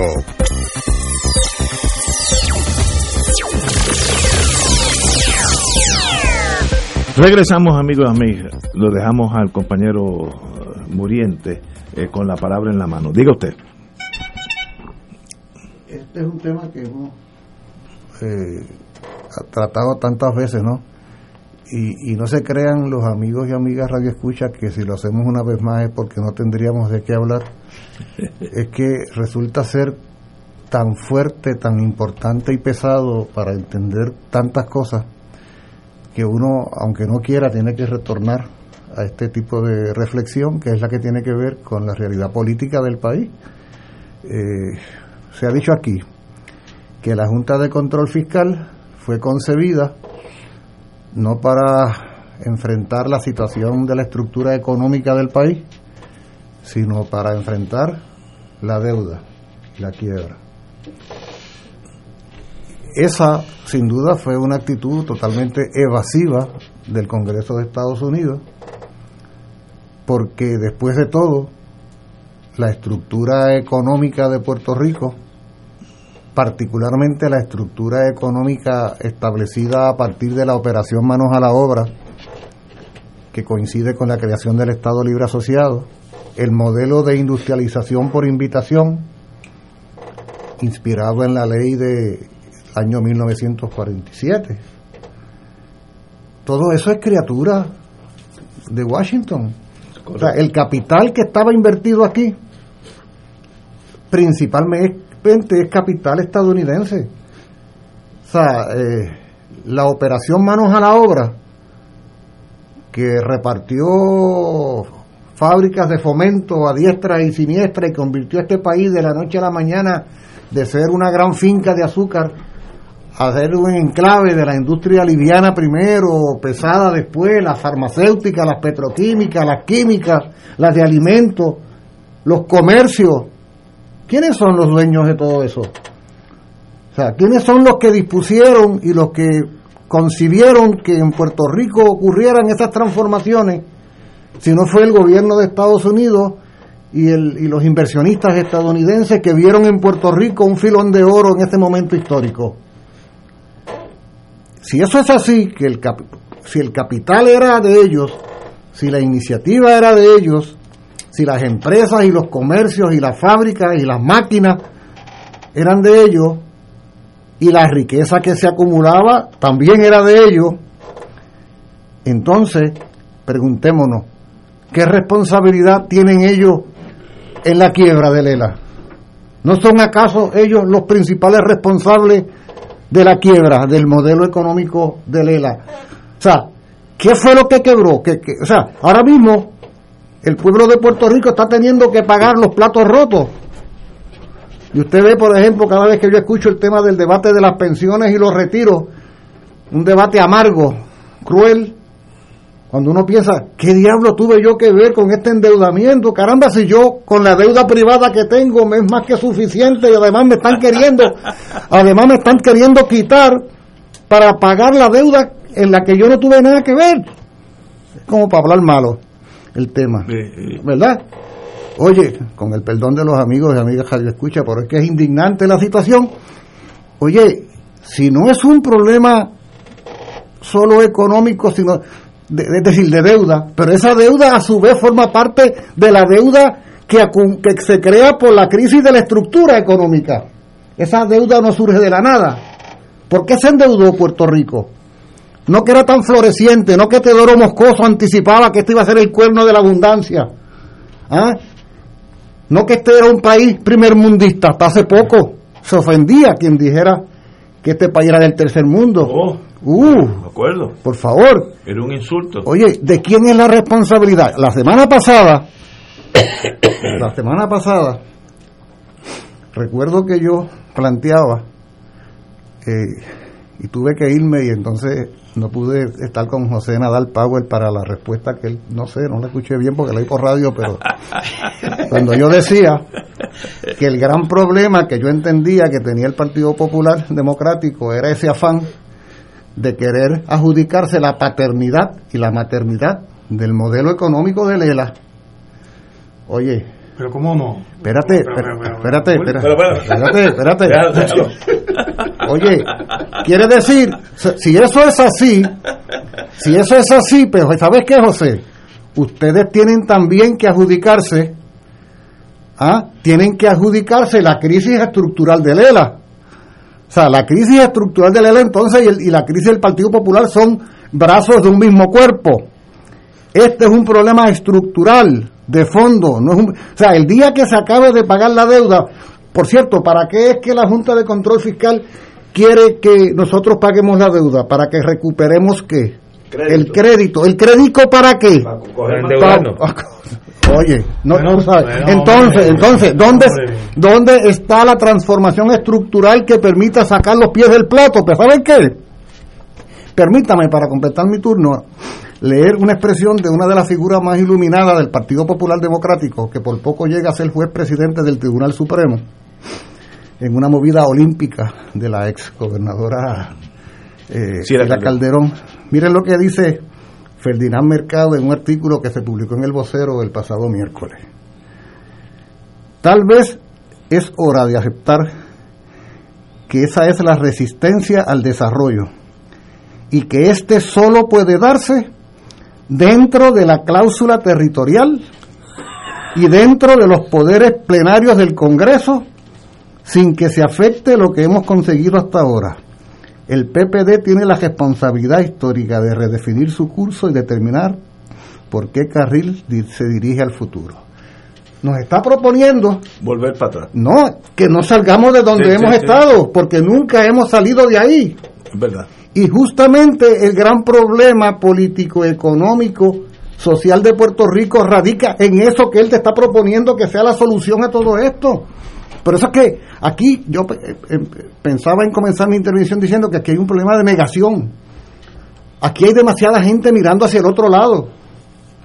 Aquí hay demasiada gente que se obstina en no reconocer la naturaleza del problema. O sea, en ver las hojas de los árboles, pero no ver ni el tronco, mucho menos la raíz, para saber qué es lo que pasa. Entonces, yo creo que aquí hay un serio problema de debate de ideas sobre la real naturaleza de la realidad económica, política y social de Puerto Rico a calzón quitado. Si fuéramos más honestos, ¿ah?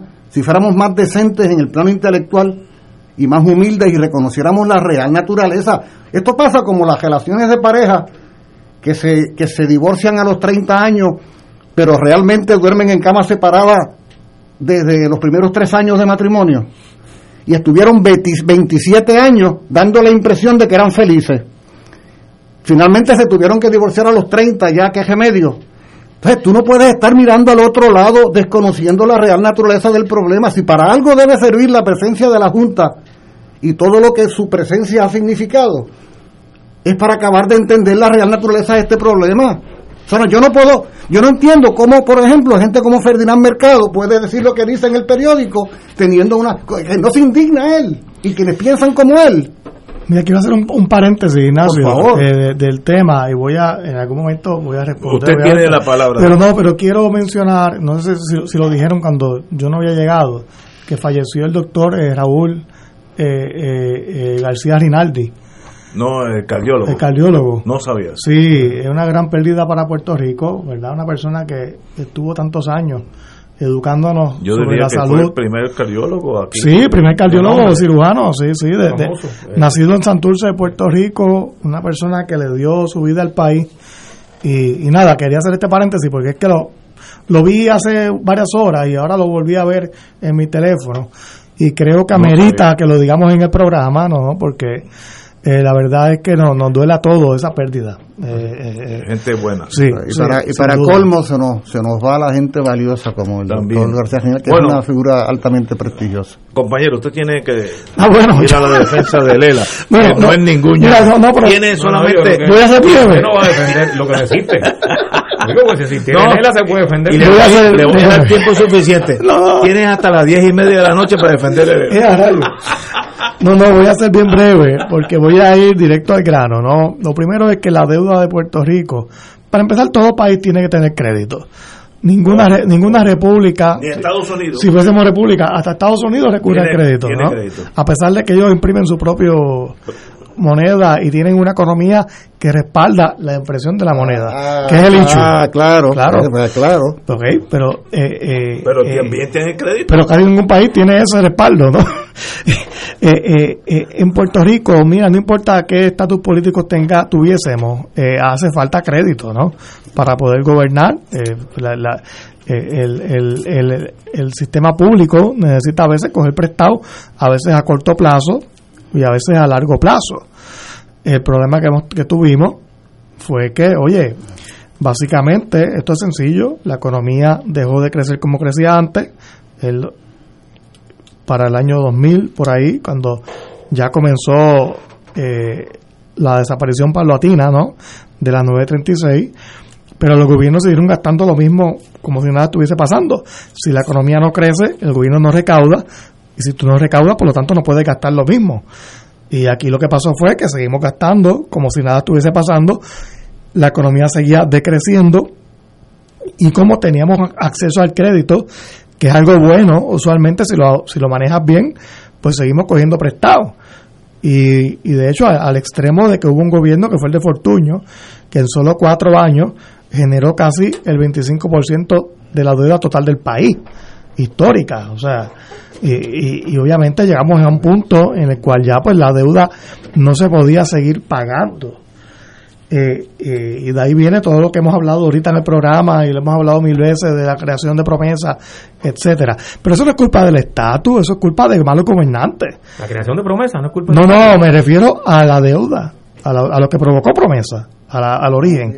O sea, la deuda es nuestra. La deuda la provocaron nuestros gobernantes. Nosotros fuimos los que cogimos. Pues claro, hombre. Yo, no tomé el Estado. No, pero el Estado. ah, bueno. Pero, el Estado nombre Si Luis Fortuño hubiese sido presidente de Puerto Rico bajo la República, pues hubiese sido negligente. Si hubiese sido gobernador bajo un Estado, hubiese sido negligente. Y fue negligente bajo el ELA, ¿no? Eh, eh, no es el estatus, fue el gobernante, ¿no? Y los gobernantes. Los gobernantes. Claro, que crearon eso. Porque incluyó también al PPD, aunque a menor eh, responsabilidad, porque eso se, eso se ve en los datos históricos. Y, y la realidad es que aquí ambas cosas, los, los quienes los pero, y fue el estatus político pero Tato pero y, que, ese diseño pero es que no hay malo nada en no hay nada malo en el crédito en tener crédito no, yo no estoy hablando del crédito estoy hablando del problema de la crisis económica cuya una de sus principales manifestaciones es la deuda. La deuda es un, es, es un síntoma. Bueno, pero, pero, no, es la causa. La causa es una crisis económica estructural que es originada en el propio diseño. ¿Pero por qué? bueno, porque, para empezar, y era, lo que te iba a añadir eh, como comentario a tu línea de, de pensamiento. Digo, de nuevo, para el récord, estaba hablando y ahí, ¿sabes? Y, nunca pude terminar mi punto, pero está bien. No, pues termina. No, no, termina, termina. No, no, Bueno, no porque entonces te, te, reacciono y entonces. Le voy a dar tiempo igual. Le voy a dar tiempo igual. Iba a decir. Le voy a dar tiempo igual después de una pausa. No, y yo tengo que meter mis 12 centavos. Vamos a una pausa. Fuego Cruzado está contigo en todo Puerto Rico.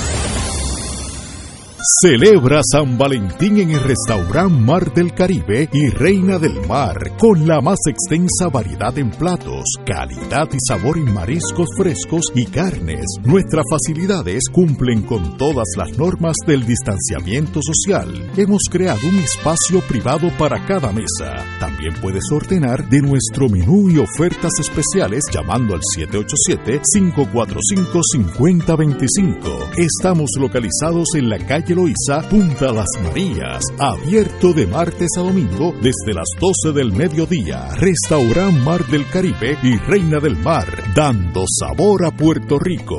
787-545-5025. Fanático del deporte, la mejor información y el mejor análisis lo escuchas los sábados a las 2 de la tarde por Impacto Deportivo con Javier Sabat y el más completo elenco en deportes por Radio Paz 810 AM y en las redes sociales Facebook Impacto Deportivo Radio PR Twitter e Instagram Impacto underscore Deport juntos impactando el deporte nacional. Se solicita donantes de sangre de cualquier tipo para el paciente Manuel A. Rivera Meléndez, hospitalizado en el auxilio mutuo, habitación 413. Los donantes deben pasar por el banco de sangre del auxilio mutuo de 8 de la mañana a 5 de la tarde. Favor de presentar identificación mayores de 18 años. Cada sábado de 9 a 11 de la mañana tendrás un encuentro con De Frente con la Verdad, donde se discuten asuntos que tocan de cerca la actualidad en todas sus perspectivas, las historias que afectan a tu diario vivir, estos y otros temas analizados desde el punto de vista evangélico. De Frente con la Verdad, todos los sábados de 9 a 11 de la mañana por Radio Paz 810. Y ahora continúa Fuego Cruzado.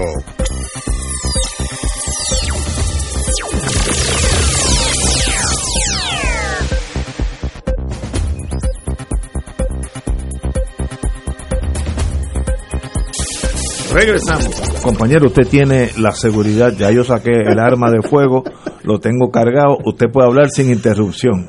Mira, de nuevo, como dije al principio de mi intervención, y voy a ser breve, o sea, yo lo que estoy planteando es que la deuda de Puerto Rico no la creó el estatus, la crearon malos gobernantes. Entonces cuando me dicen, ay, en eso estoy contigo. Claro. Entonces el problema Diferimos, pero vamos, cuando, vamos, cuando, sí, cuando me dicen, ay, es que eh, teníamos demasiado crédito. Bueno, pero tener demasiado crédito es una buena señal, es algo bueno, pero tienes que usarlo bien, como cualquier persona eh, eh, en su hogar, pues si tú tienes crédito, una tarjeta de crédito o una línea de crédito con el banco y lo utilizas mal, pues te va a ir mal pero si lo utilizas sabiamente para cosas que son indispensables, pues el crédito es una buena cosa, ¿no? Entonces cuando me dicen, ah, no, es que Lela tenía fácil coger prestado, y eso es un problema, no, no es un problema, era muy bueno. Lo que pasa es que hubo gobernantes que, que, que malgastaron, o sea, el gobierno de Luis Fortuño en solo cuatro años generó casi el 25%, casi una cuarta parte, en, en un cuatrenio de la, deuda, de la deuda total del país. Eh, eh, y aquí hasta los años 90, a principios, no había un problema de deuda. O sea, cuando Hernández Colón le entrega el gobierno a Pedro Rosselló, fue un, fue un Puerto Rico que, ten, que tenía 936 y había desarrollo económico. No tenía un problema de, de, de, de deuda, de exceso de deuda. Había crecimiento. Bueno, no, había, no bueno, y, y en ese año específicamente no hubo crecimiento porque había una recesión en Estados Unidos, etcétera, pero eh, fue bajo ese ese cuatrenio de Hernández Colón entre el 85 y el 88 cuando por última vez la economía de Puerto Rico creció por muchos años corridos y logró crecer a un ritmo mayor a la economía de los Estados Unidos, ¿no? Eso no se ha vuelto a repetir. Eh, eh, ¿Pero por qué? Bueno, pues cambia el gobierno eventualmente y Rosselló decide, junto a Carlos Romero Barceló, pues que las 936 no, 936 no son importantes en Puerto Rico, que eso es un mantengo corporativo y no importa, y Congreso, mire, quítelo porque a mí me indigna esto, entre comillas, todo era porque eso no puede existir bajo la estadidad, al final ese era el, el issue de ellos. Eh, y la realidad es que el gobierno de Puerto Rico sigue gastando lo mismo, gastando, gastando, sin ajustarse a el decrecimiento económico que se provocó a partir de ahí. Y ahí hubo varios gobernantes, PPD y PNP, pero fue posterior a Hernández Colón. Esto comienza con Rosselló. Eh, y mira, pues, ¿a qué voy? Eh, eh, Puerto Rico ahora tiene tantas posibilidades de hacer lo que hay que hacer para que la economía crezca. Somos parte de, de tratados de libre comercio que es verdad que no, negociamos, no lo negociamos nosotros, lo negociaron los Estados Unidos, pero tenemos acceso al mercado de Chile, al mercado de México, a Centroamérica, República Dominicana, Canadá, Colombia. ¿Y cuál es la estrategia de comercio exterior de Puerto Rico cuando lo podemos tener? Eh, eh, la ciudad de Nueva York y el estado, ambos, y, y, y el estado de Texas y, y, muchos otros, tienen oficinas comerciales sí. en China, tienen oficinas comerciales en México. ¿Y qué fue lo que hicimos nosotros en cuanto ganó Ricky, Ricky Rosselló? Serán las oficinas comerciales. Pero los estados, estados que tienen menos poderes de Puerto Rico, que Puerto Rico, porque no tienen la misma autonomía contributiva que tenemos nosotros, si ellos tienen política de comercio exterior para venderle a México, ¿por qué Puerto Rico no lo hace? O sea, ¿qué pasó? ¿Por qué le seguimos echando la culpa por todo al estatus cuando la mayor parte de la responsabilidad y yo no estoy diciendo que Lela es perfecto, ningún estatus perfecto, ni la soberanía, ni la estabilidad. Estadidad sí. Estoy diciendo, eh, lo que estoy, eh, mi, mi, mi, planteamiento es que la mayor parte de la culpa es de nosotros, de la falta de estrategia, de política pública, de llegar a acuerdos aquí en Puerto Rico. Entonces el chivo expiatorio siempre es el ELA, el estatus. Y no es así, el, para mí el ELA y sé que pues que será controversial aquí, pero para mí Lela sigue siendo mejor instrumento que la, que la estabilidad y la independencia con sus defectos. No estoy diciendo que estoy a favor de la columna de, la, Mercado. A pesar de la crisis estructural de la economía porque, y la deuda. Porque la, la cláusula de la Constitución de Estados Unidos que sí permite crear Lela, yo lo he admitido varias veces aquí, eh, es así, es la cláusula territorial. Pero eso no es sinónimo de que Lela sea eh, una eh, colonia, no es sinónimo de que Lela, de que el Congreso deba tener poderes plenarios sobre Puerto Rico y lo ha dicho la jueza Sotomayor en sus opiniones recientes. No lo digo yo, no lo digo yo, ya, ya en el, Tribunal Supremo de los Estados Unidos esta teoría ya ha sido acogida, es verdad que no todavía por la mayoría. Por una juez. Pero bueno, pero el juez Breyer ha ido también en la misma línea en el pasado. Eh, así que no no es una teoría descabellada de los populares, en el Supremo lo dicen. Pero yo, mira, yo, yo estoy contigo en una cosa. La deuda es un problema nuestro.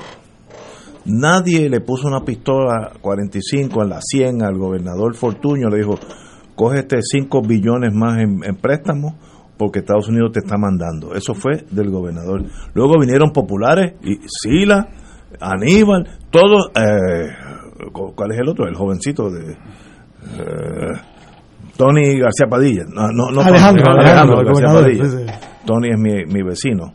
Eh, esa gente embrolló a Puerto Rico y respectivamente del estatus fueron irresponsables con el fisco, porque Muñoz Marín, Sánchez Vilella y Carlos Romero Barceló dejaron su gobierno en un balance de pago perfecto, no, no, no había, digo, un poquito aquí, un poquito allá, pero no había problema. De ahí en adelante muere la 936, por la razón que sea, y nosotros no pudimos ajustarnos a esa realidad. Todavía no nos hemos ajustado y pensamos que somos un país de tercer mundo, aunque se ha ido 400 mil personas de Puerto Rico. Pues mire, si tú gastas menos, tienes que gastar menos. Mi crédito, personalmente, y, aplica a Puerto Rico, yo puedo ahora mismo salir de aquí, ir a la Mercedes-Benz, que conozco la abogada, amiga de nosotros, eh, de, del, senador y, y nuestra, dame un, ¿cuál es el Mercedes más caro que tú tienes ahí? no sé ni los precios, yo soy yo soy de justa, pero decir que dicen 50 mil, no, no, 100 mil pesos, dámelo en crédito y me lo va a dar. Pero yo no lo hago porque sé que voy a tener una deuda que para, para mí va a ser difícil pagarla en el futuro. Por tanto, no entro en Mercedes. Lo que hizo Puerto Rico es que compró varios Mercedes sabiendo que ya estaba quebrado. Y eso es mortal esa deuda no se puede pagar. Es como si a mí me regalan 80 Mercedes Benz. De todo lo que pues no puedo. esto último es con lo que estoy de acuerdo. Que esta deuda no se puede pagar. No, no, no, es, que es impagable. no, Dios, estamos todos de acuerdo en la mesa. La deuda no se puede pagar. Gracias a Dios que me dice, vete y busca Mercedes. y luego arreglamos. Pero mira, Ignacio, y, es que le doy tú tienes, a, a Julio tú tienes que vivir con lo que produces. Si tú no produces 10, no gastes 11. Eso es lo que hemos hecho en los últimos 20, 30 años. y eso nos alcanza. Cuando, no tienes instrumentos para producir, cuando no tienes capacidad ni poderes políticos para diseñar tu propio modelo económico y aprovechar no solo los recursos, el talento, la capacidad productiva que pueda tener eh, tu sociedad, eh, para precisamente generar la, ese potencial y esas posibilidades de alcanzar actividades económicas beneficiosas para, para el país, pero además no tiene los instrumentos para poder eh, internacionalizar tu actividad económica y aprovechar las coyunturas y las facilidades eh, y las posibilidades que hay en el comercio internacional, porque Puerto Rico no tiene esos poderes, porque es una colonia de Estados Unidos y no tiene la capacidad de hacer tratados comerciales. Lo que plantea eh, José sobre que participamos de tratados comerciales, nosotros eh, ahí somos agregados porque el tratado lo trabajó, lo diseñó, lo negoció el gobierno de Estados Unidos, no lo negoció el gobierno de Puerto Rico. pero, no pero no prohibieron acceso en los mercados. Sí, pero el diseño, y no hacemos, nada. Está bien, pero nos quejamos y no hacemos nada. Yo, yo, yo te reconozco que las iniciativas de los gobernantes en Puerto Rico son parte del problema porque eh, no, han, no han podido tampoco generar iniciativas. Pero es que el propio sistema eh, un poco ha, ha, ha absorbido la iniciativa y la capacidad de creatividad eh, precisamente por esas insuficiencias y esas limitaciones que tiene. Pero de todas formas, lo que yo iba a, argumentar en el planteamiento que ha hecho tú, José y, e Ignacio, eh, el modelo económico de Puerto Rico, eh, sus momentos de mayor éxito fueron en los años 50 y 60.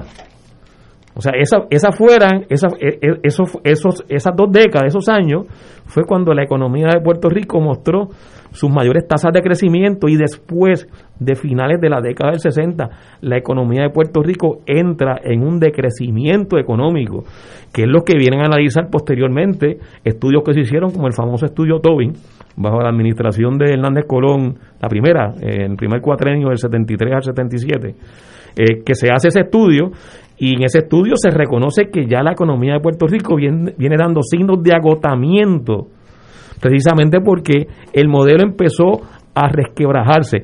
Una de las deficiencias que siempre se le han señalado al modelo económico de Puerto Rico es que crea unos, unas exenciones contributivas y unos incentivos eh, contributivos precisamente a las actividades económicas más productivas.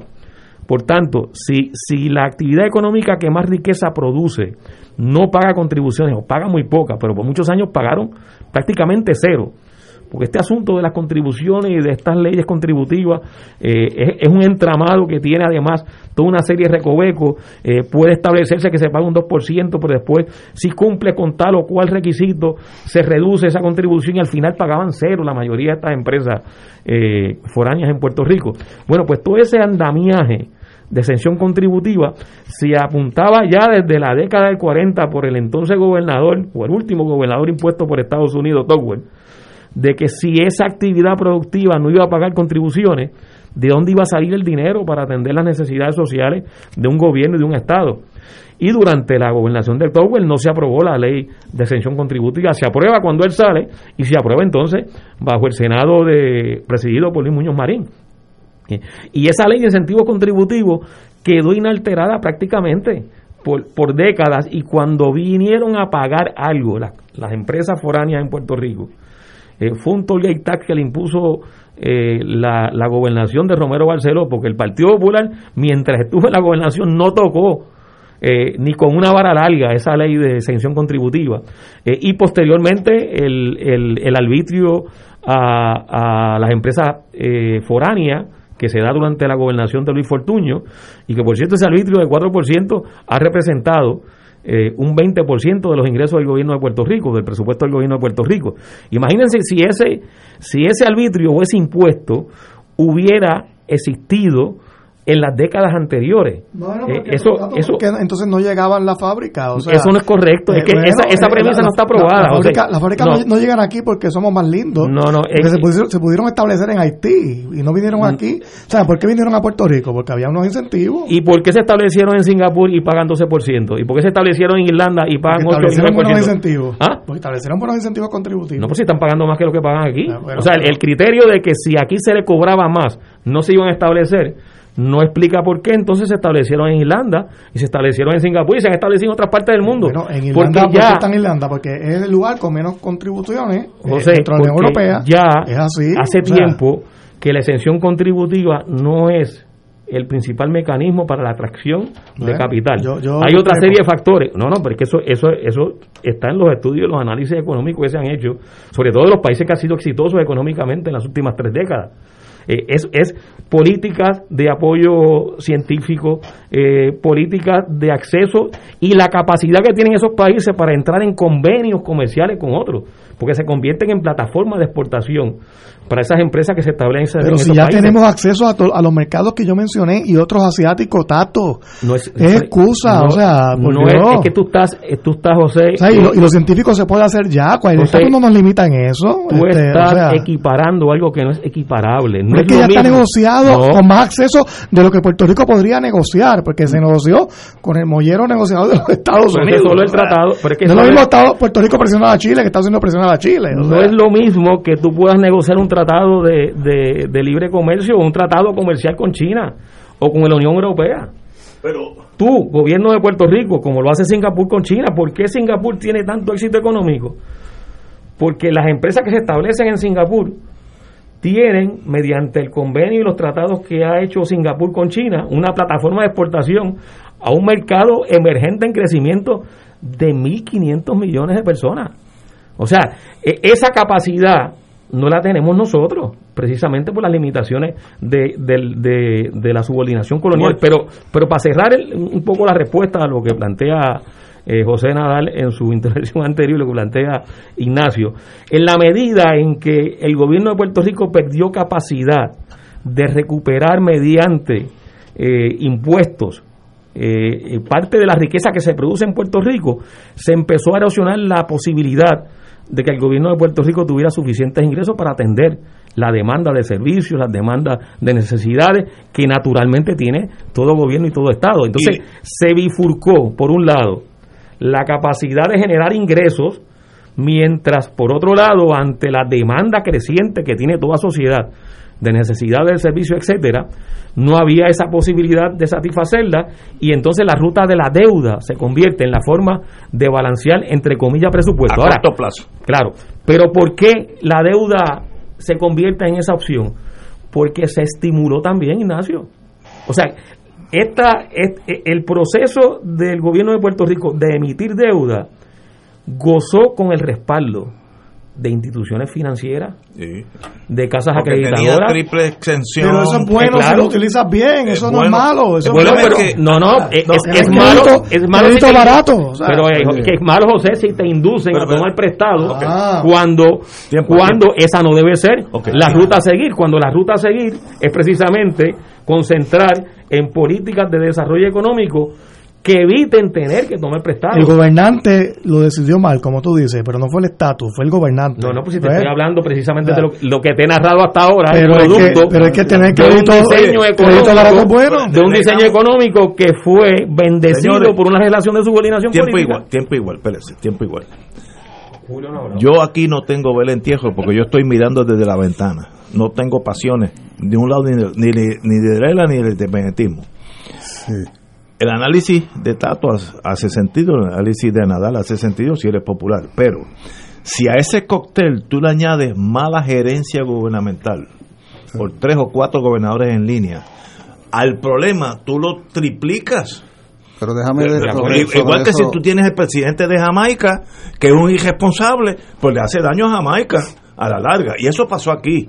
Y nosotros hemos sido bien laxos en no pasar culpa, y no en el sentido religioso, sino que históricamente dice, mire, ustedes no fueron buenos gobernadores, porque como tú coges el gobierno y lo dejas 17 billones después en deuda, yo creo que se fue... eh, Sí, hombre. Además hubo esa negligencia. Y a- Hubo negligencia. Y, y Jama- y a- y Jamaica puede entrar en tratado. Ahora Si fuese la varita mágica. pues. Muriente. en toda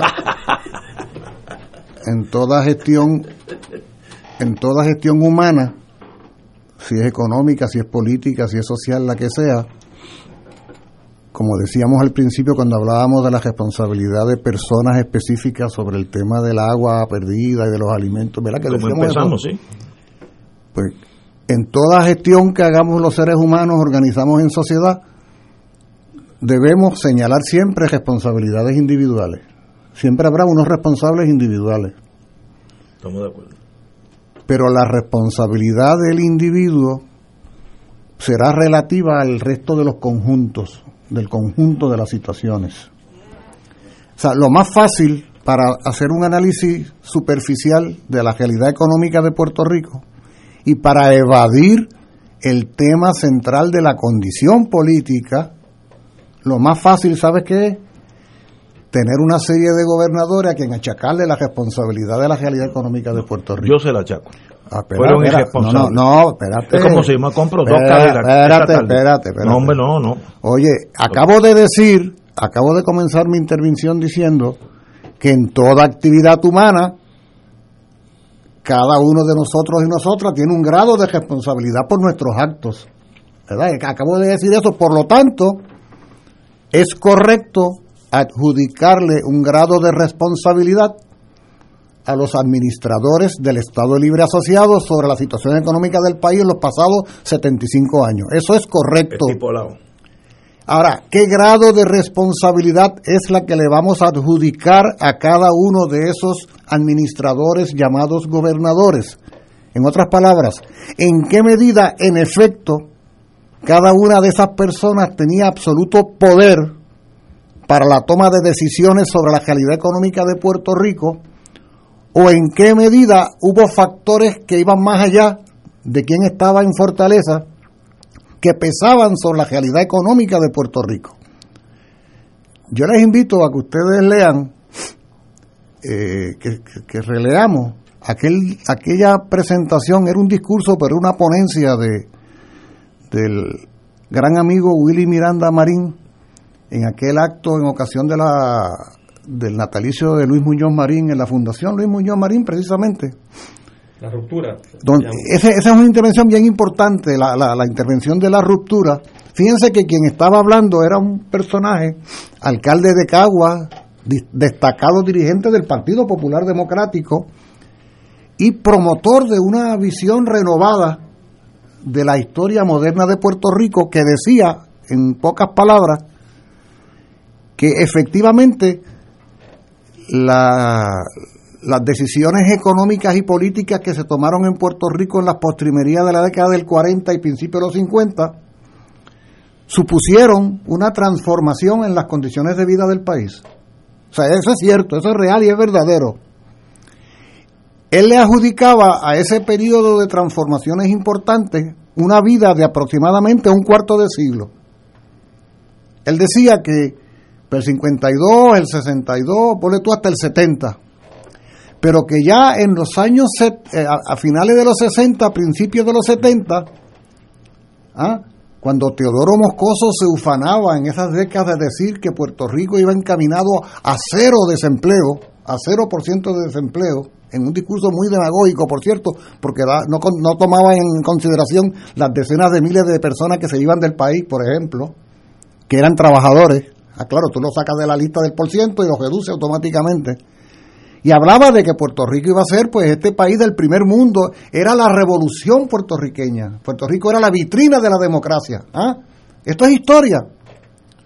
Y Willy Miranda planteaba en esa, en esa ponencia que deberíamos estudiar un poco, de que en la década del 70 se, iba, se había ido dando una ruptura entre aquella eh, transformación que había impactado al país por un cuarto de siglo y que el país había comenzado a entrar en una, eh, en una en un decrecimiento, en un deterioro.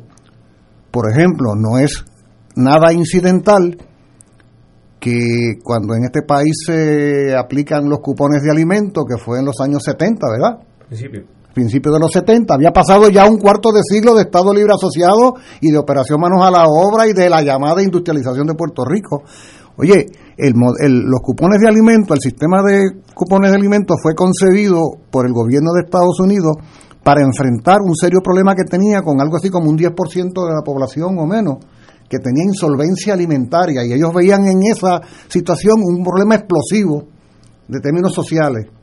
Cuando aplicaron el sistema de cupones a Puerto Rico, 25 años después de la de industrialización y todo, aplicó a dos terceras partes de la población. Era un signo inequívoco de que el proceso de transformación económica realmente era mucho más modesto de lo que decían.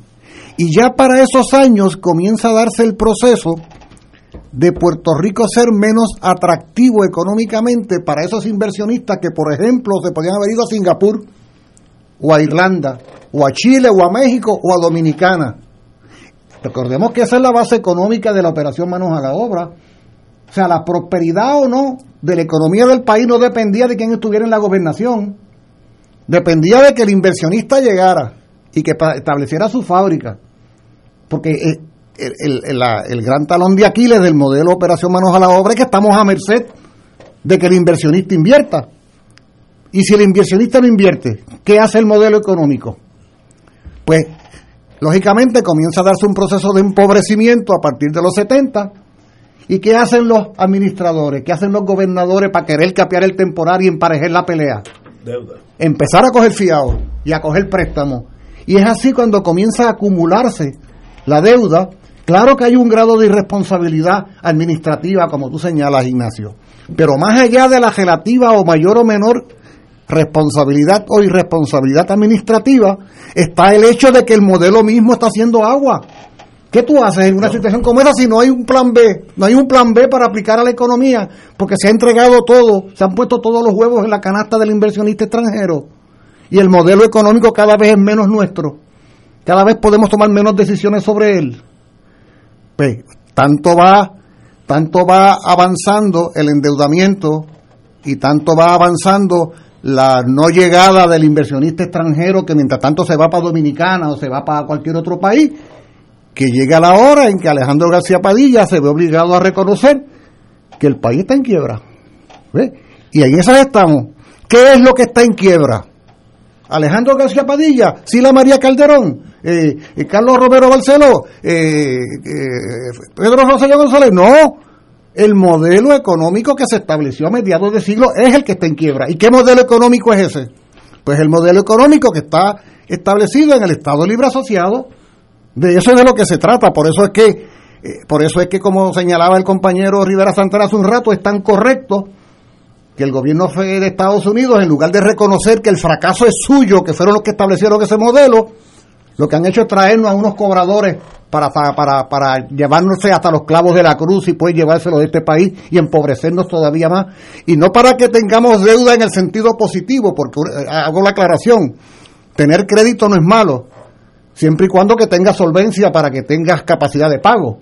El problema es que una cosa es tener crédito y otra cosa es embrollarse y los que se embrollan son los que no tienen capacidad de pago, que son que a tarjetazo limpio viven por ahí. ¿Ah? Hasta que te alcanza la vida. Hasta que te, o te suicida, ¿verdad? Y como los países no se pueden suicidar, pues estamos ahora en esta situación. Tenemos que ir a una pausa y regresamos. Este, obviamente este programa, para que hablen todos los compañeros, durará como tres horas más. Mire, el primero, el primero de octubre del 74 fue que llegaron los cupones. 74. Sí, y Ramón García Santiago, que era el secretario, dijo que era lo más grande después de que se había inventado la luz eléctrica. Así es la dependencia y la, Señores, vamos, vamos a una pausa. Fuego Cruzado está contigo en todo Puerto Rico. Mensaje de la Hermandad de Empleados Exentos Docentes de la Universidad de Puerto Rico. Señor gobernador, mientras usted está tratando de defender la universidad, el contratista Jorge Jado busca cómo destruirla. Insiste en eliminar nuestro convenio, cual se le extiende a otros grupos de trabajadores universitarios y ha sido fundamental en el desarrollo de la universidad por las pasadas cinco décadas. Jado pretende mantener su contrato de 240 mil dólares a costa de los derechos de los trabajadores. Los trabajadores universitarios no permitiremos la eliminación de nuestro convenio. Señor gobernador, evita una confrontación innecesaria.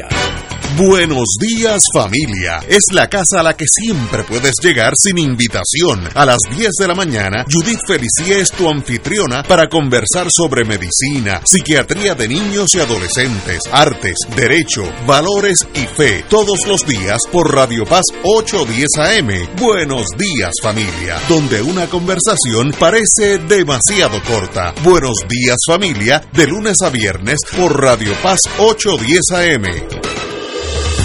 Fuego Cruzado, el programa de más credibilidad en la radio puertorriqueña, es ahora la tribuna abierta de análisis noticioso, con diversas perspectivas que exploran el trasfondo de lo que acontece a diario y cómo nos afecta. Escucha Ignacio Rivera y sus panelistas invitados de lunes a viernes en Fuego Cruzado en transmisión diferida a las 10 de la noche por Oro 92.5 FM. Cómprame un sistema solar y escúchame aquí en Radio Paz. Todos los viernes a las 4 y 30 de la tarde te espero para que me cuentes tus inquietudes acerca de placas solares con baterías. Comunícate conmigo, soy Luis Enrique, al 787-536-7938 de Solar Store. Cómprame un sistema solar. Y ahora continúa Fuego Cruzado.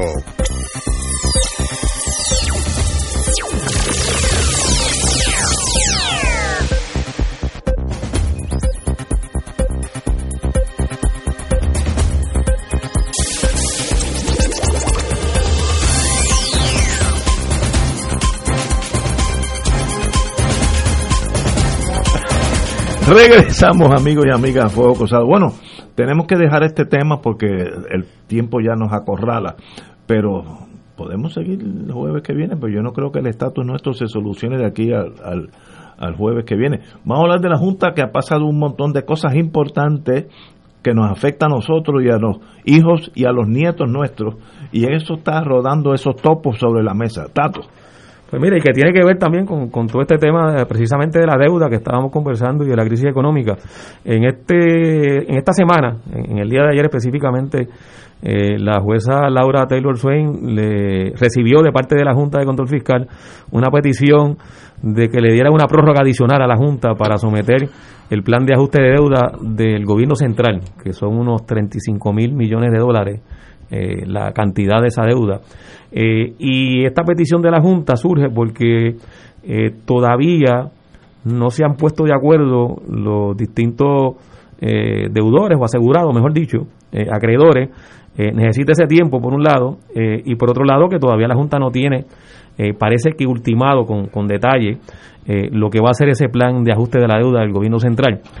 Eh, aquí hay un problema que es lo que yo quiero destacar sobre, sobre esta petición de la Junta al tribunal, eh, y es el siguiente. Parece que la jueza le va a conceder eh, un mes, creo que para el, para el 8 de marzo es que se va a dar la, la vista para que la, la Junta presente ese plan de ajuste de deuda.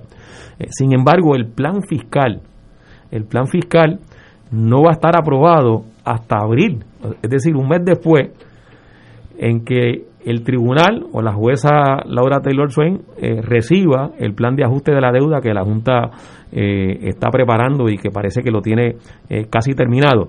Y esto lo que quiere decir es que ese plan de ajuste de deuda no va a tener como referencia la premisa o los análisis que se supone que la Junta eh, establezca en ese plan fiscal que pueda justificar lo que pudiera pagarse con relación a, a esa deuda. Eh, es decir, la ley promesa eh, obliga a la Junta, mandata a la Junta a que haga un plan fiscal y en ese plan fiscal, es importante explicarlo, eh, se supone que se analice cuáles van a ser las proyecciones en términos de la actividad económica en Puerto Rico que van a generar una serie de ingresos al gobierno y con los cuales, en, a base de, de esas premisas y esas proyecciones, la Junta entonces puede estimar el sobrante que, queda- que quedaría en el gobierno de Puerto Rico para poder pagar eh, la deuda desde el punto de vista de la Junta y que pueda ser sostenible ese pago. Y aquí lo que está pasando es que ese plan fiscal no va a estar listo eh, hasta abril, es decir, un mes después de que se presente el plan de ajuste de deuda del gobierno central. Estamos hablando de dos cosas distintas, el plan fiscal y el plan de ajuste de deuda. Esta incoherencia eh, a mí me parece que derrota la posibilidad, si alguna, de que ese plan de ajuste de deuda sea sostenible, eh, por un lado. Por otro lado, el 29 de enero se celebró eh, la última reunión pública que tuvo la Junta de Control Fiscal y en esa reunión la Junta presentó, hizo una presentación donde empezó a, establecer eh, sus proyecciones sobre cómo ellos anticipan que va a estar ocurriendo el movimiento de caja en el gobierno de Puerto Rico y por qué ellos entienden que va a haber un sobrante con el cual se puede pagar eh, la deuda y los compromisos que la Junta está haciendo, que ya hizo con Cofina, que ya hizo con el Banco Gubernamental de Fomento y que se propone hacer con relación al, al plan de ajuste de deuda del gobierno, del gobierno central. Lo interesante eh, es que en esa presentación la Junta reconoce, eh, y esto tiene que ver mucho con la conversación anterior, la Junta reconoce que para el año 2029, hay una gráfica, para el año 2029, el gobierno de Puerto Rico va a tener un problema de déficit presupuestario. ¿Qué quiere estamos decir? hablando, ¿Qué estamos hablando que en español? ¿Qué quiere decir eso? Eso lo que quiere decir que en el año 2029 el gobierno va a tener más compromisos de pago que sus ¿Qué ingresos. ingresos? Wow. Eso lo está reconociendo la Junta. Capítulo en esa- 7 en esa presentación que hace, en esta reunión que hizo el 29 de enero de este año. ¿Qué propone la Junta para tratar de llegar de aquí al 2029? O sea, la Junta nos está anticipando que en el 2029 vamos a tener un problema nuevamente de cash, de, efectivo en el gobierno de Puerto Rico. ¿Qué está proponiendo la Junta? medidas estructurales que ellos le llaman. ¿Y cuáles son esas medidas estructurales? Quitarle todos los subsidios a los municipios. Esa es una de las medidas estructurales. Quitarle los subsidios, lo, que, lo que el gobierno central subsidia a los municipios se elimina. Continúan las reducciones de las asignaciones a la Universidad de Puerto Rico. Esa es otra de las medidas estructurales. Ya estaban en los planes fiscales anteriores, pero siguen insistiendo en ella eh, como parte de sus premisas de, cambios estructurales para poder eh, anticipar que pueda haber un sobrante en el gobierno de Puerto Rico para poder pagar la deuda. En resumen, eh, lo, que la Junta nos ha presentado el 29 de enero, lo que le ha presentado públicamente al país, es que ha fracasado en lo que desde el punto de vista de promesa, y, hago esa, esa advertencia, era su responsabilidad. Puerto Rico vuelve a entrar en el 2029 es un problema de impago. Pues este Así que la, la, Junta no sirvió para otra cosa que no fuera adelantarle miles de millones de dólares a los acreedores mediante los planes de ajuste, el de Cofina, el de Fomento y el de y el que está proponiendo el gobierno central, eh, en los que ha sido generosa en otorgarle unos pagos a unos acreedores que en el caso de los fondos de cobertura, que son los, los fondos buitres, compraron la deuda a 12 centavos de dólar y se le va a estar pagando tres y cuatro veces más del valor a los que fueron comprados esos bonos. Eso, e, eso es un saqueo. E, e, eso es esquilmar a este país. Y eso se da dentro de esta relación de subordinación política. Pirateaje a nivel mundial. Pero, ¿y qué solución? Ya hemos oído todas las tesis. ¿Qué solución tenemos? si alguna.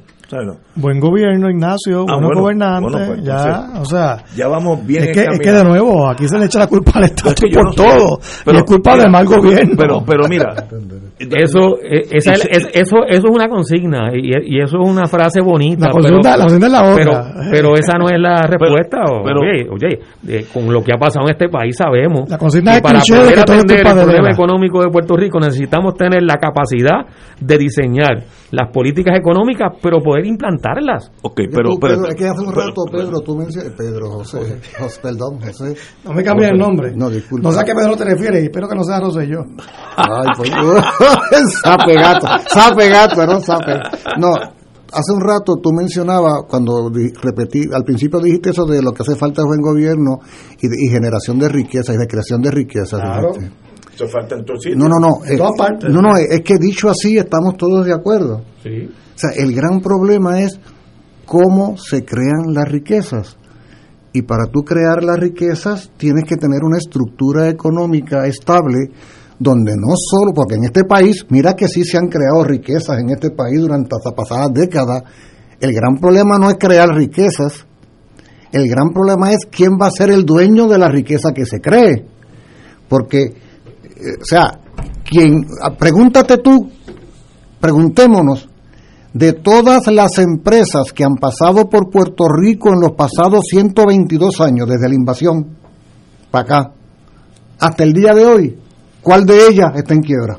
¿O cuál de ellas tuvo que estar en quiebra? Para que veamos cómo todas estuvieron prósperas. El que está en quiebra somos nosotros, el pueblo de Puerto Rico. El país generó inmensa riqueza. Entonces, ¿qué modelo económico es ese? Le pregunto yo a José, ¿qué modelo e-, específicamente, ahora te digo yo no, no con consignas, qué modelo económico es ese en el cual nosotros vamos a tener la posibilidad de generar riquezas y poseer riquezas para sacar los pies del plato. Pues, pues, digo, y te lo digo no para decirte que la independencia es la opción. lo que te digo es, ¿qué respuesta tenemos a eso? Pero a eso voy, porque si, si fuese que hay varitas mágicas, pues entonces no habría ningún país independiente pobre. O sea, todos pueden hacer tratados. Estoy hablando de la independencia. pero el hecho es de política pública, de hagamos, gobierno. voy, hagamos una abstracción en ese sentido. El modelo económico está en quiebra el país está improductivo para el beneficio del pueblo porque sigue muy productivo para el, para el comercio extranjero, muy productivo para la farmacéutica, pero para la sociedad puertorriqueña está en quiebra. ¿Cuál es ese modelo para generar riqueza. Buena política pública. Bueno, ok. Señores, vamos a tener que seguir con esto. Estrategia. Eh, Yello Ortiz Daliot, mi querido hermano, lo conozco desde que ambos teníamos mucho pelo y negro. En ninguno de los dos aplica ese caso ya, pero ya ellos también tienen sus teorías. Mañana él va a estar aquí, Oye, decir, hablaremos decir con que fue en el siglo pasado no es exagerar, ¿verdad? No, no, sí. sí. O sea, podemos y y para que vean que este tema jala, tengo 20 emails desde la falange El abanico, el abanico. hasta, hasta Sendero Luminoso. De- desde, los que desde los que quieren matarte hasta los que quieren encu- Sí, encumbrarte. sí, pero, pero bueno, pues para eso es que este foro es para eso, para discutir las cosas. No, yo no estoy ni a favor ni en contra. de- Ya oye, yo sé. oye, Ignacio, déjame decir algo sobre eso, Sí. sobre eso. Es que hace un rato cuando el compañero Nadal Powell decía, ¿y qué ha dicho este sobre eso? ¿Y qué ha dicho este sobre lo otro? Que no han dicho nada. Algo han dicho por ahí, pero pensaba yo, Ah, te refieres a lo de San Juan, a Sí, lo de sí, los hace Sí, rato. y pensaba yo cuando te escuchaba y decía, caramba, es que la verdad sea dicha. Casi el único sitio, muchas veces, casi el único sitio donde se debate con profunda seriedad todos estos asuntos es en Fuego Cruzado. Estoy de acuerdo. No, no, no. Eso lo pensaba. Por eso y no estamos digo, aquí. No digo que sea el, el Fuego Cruzado de los Bueno, jueves en particular, yo pero no- en general. No, yo no quiero criticar a nadie, cada cual tiene derecho a su programa como sea. Ahora, Carlos Gallizá instituyó una norma aquí que era muy sabia. Ninguno de los panelistas puede tener contrato con el gobierno, ni municipal, ni de derecha, ni de izquierda, porque eso te ata. Entonces, si uno examina, algunos, no todos, hay intereses económicos, pues si a mí me ofrecieran, no sé cuánto es, X dólares al mes, yo no tengo la, la misma libertad de criticar al PNP. Yo puedo decir lo que yo pienso. Y eso, esa no es idea mía. Instituyó Carlos Gallizá y la hemos seguido al pie de la letra. Nadie puede tener contrato fuera de aquí porque se, se va la, la, la, la espontaneidad. Y yo creo que los ustedes que han tenido la gracia de unirse a nosotros de vez en cuando, o una vez en semana, qué bueno que sean libres y digan sus cosas. Tal vez, tal vez la solución es la independencia. Yo no sé. Yo tengo mi duda de Lela, pero eso es aparte. Y tal vez, y, tal, y y vez la, la solución es, pero qué bueno discutirlo. Y yo, yo no tengo, tal vez el ELA es lo único que tenemos que jugar en los próximos 40 años. Pues mira, para eso es que está esto, hablamos de las cosas. Y, y uno cree, y no es para convencer, porque ustedes se ponen a escojotar hablando, ni nadie me va a convencer a mí, ni yo a ustedes, pero qué bueno. Señores, tenemos que irnos. Mañana estará Yello también, que viene prendido en candela sobre este mismo tema. Ya tiene un pie forzado.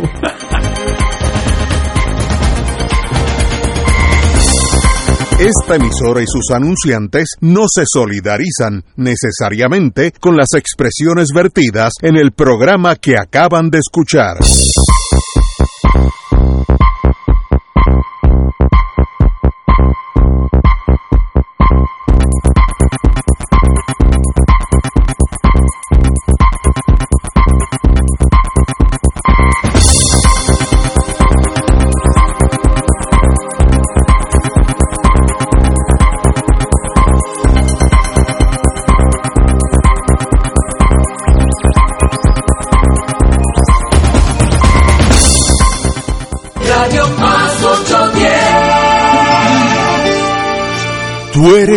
Pepe.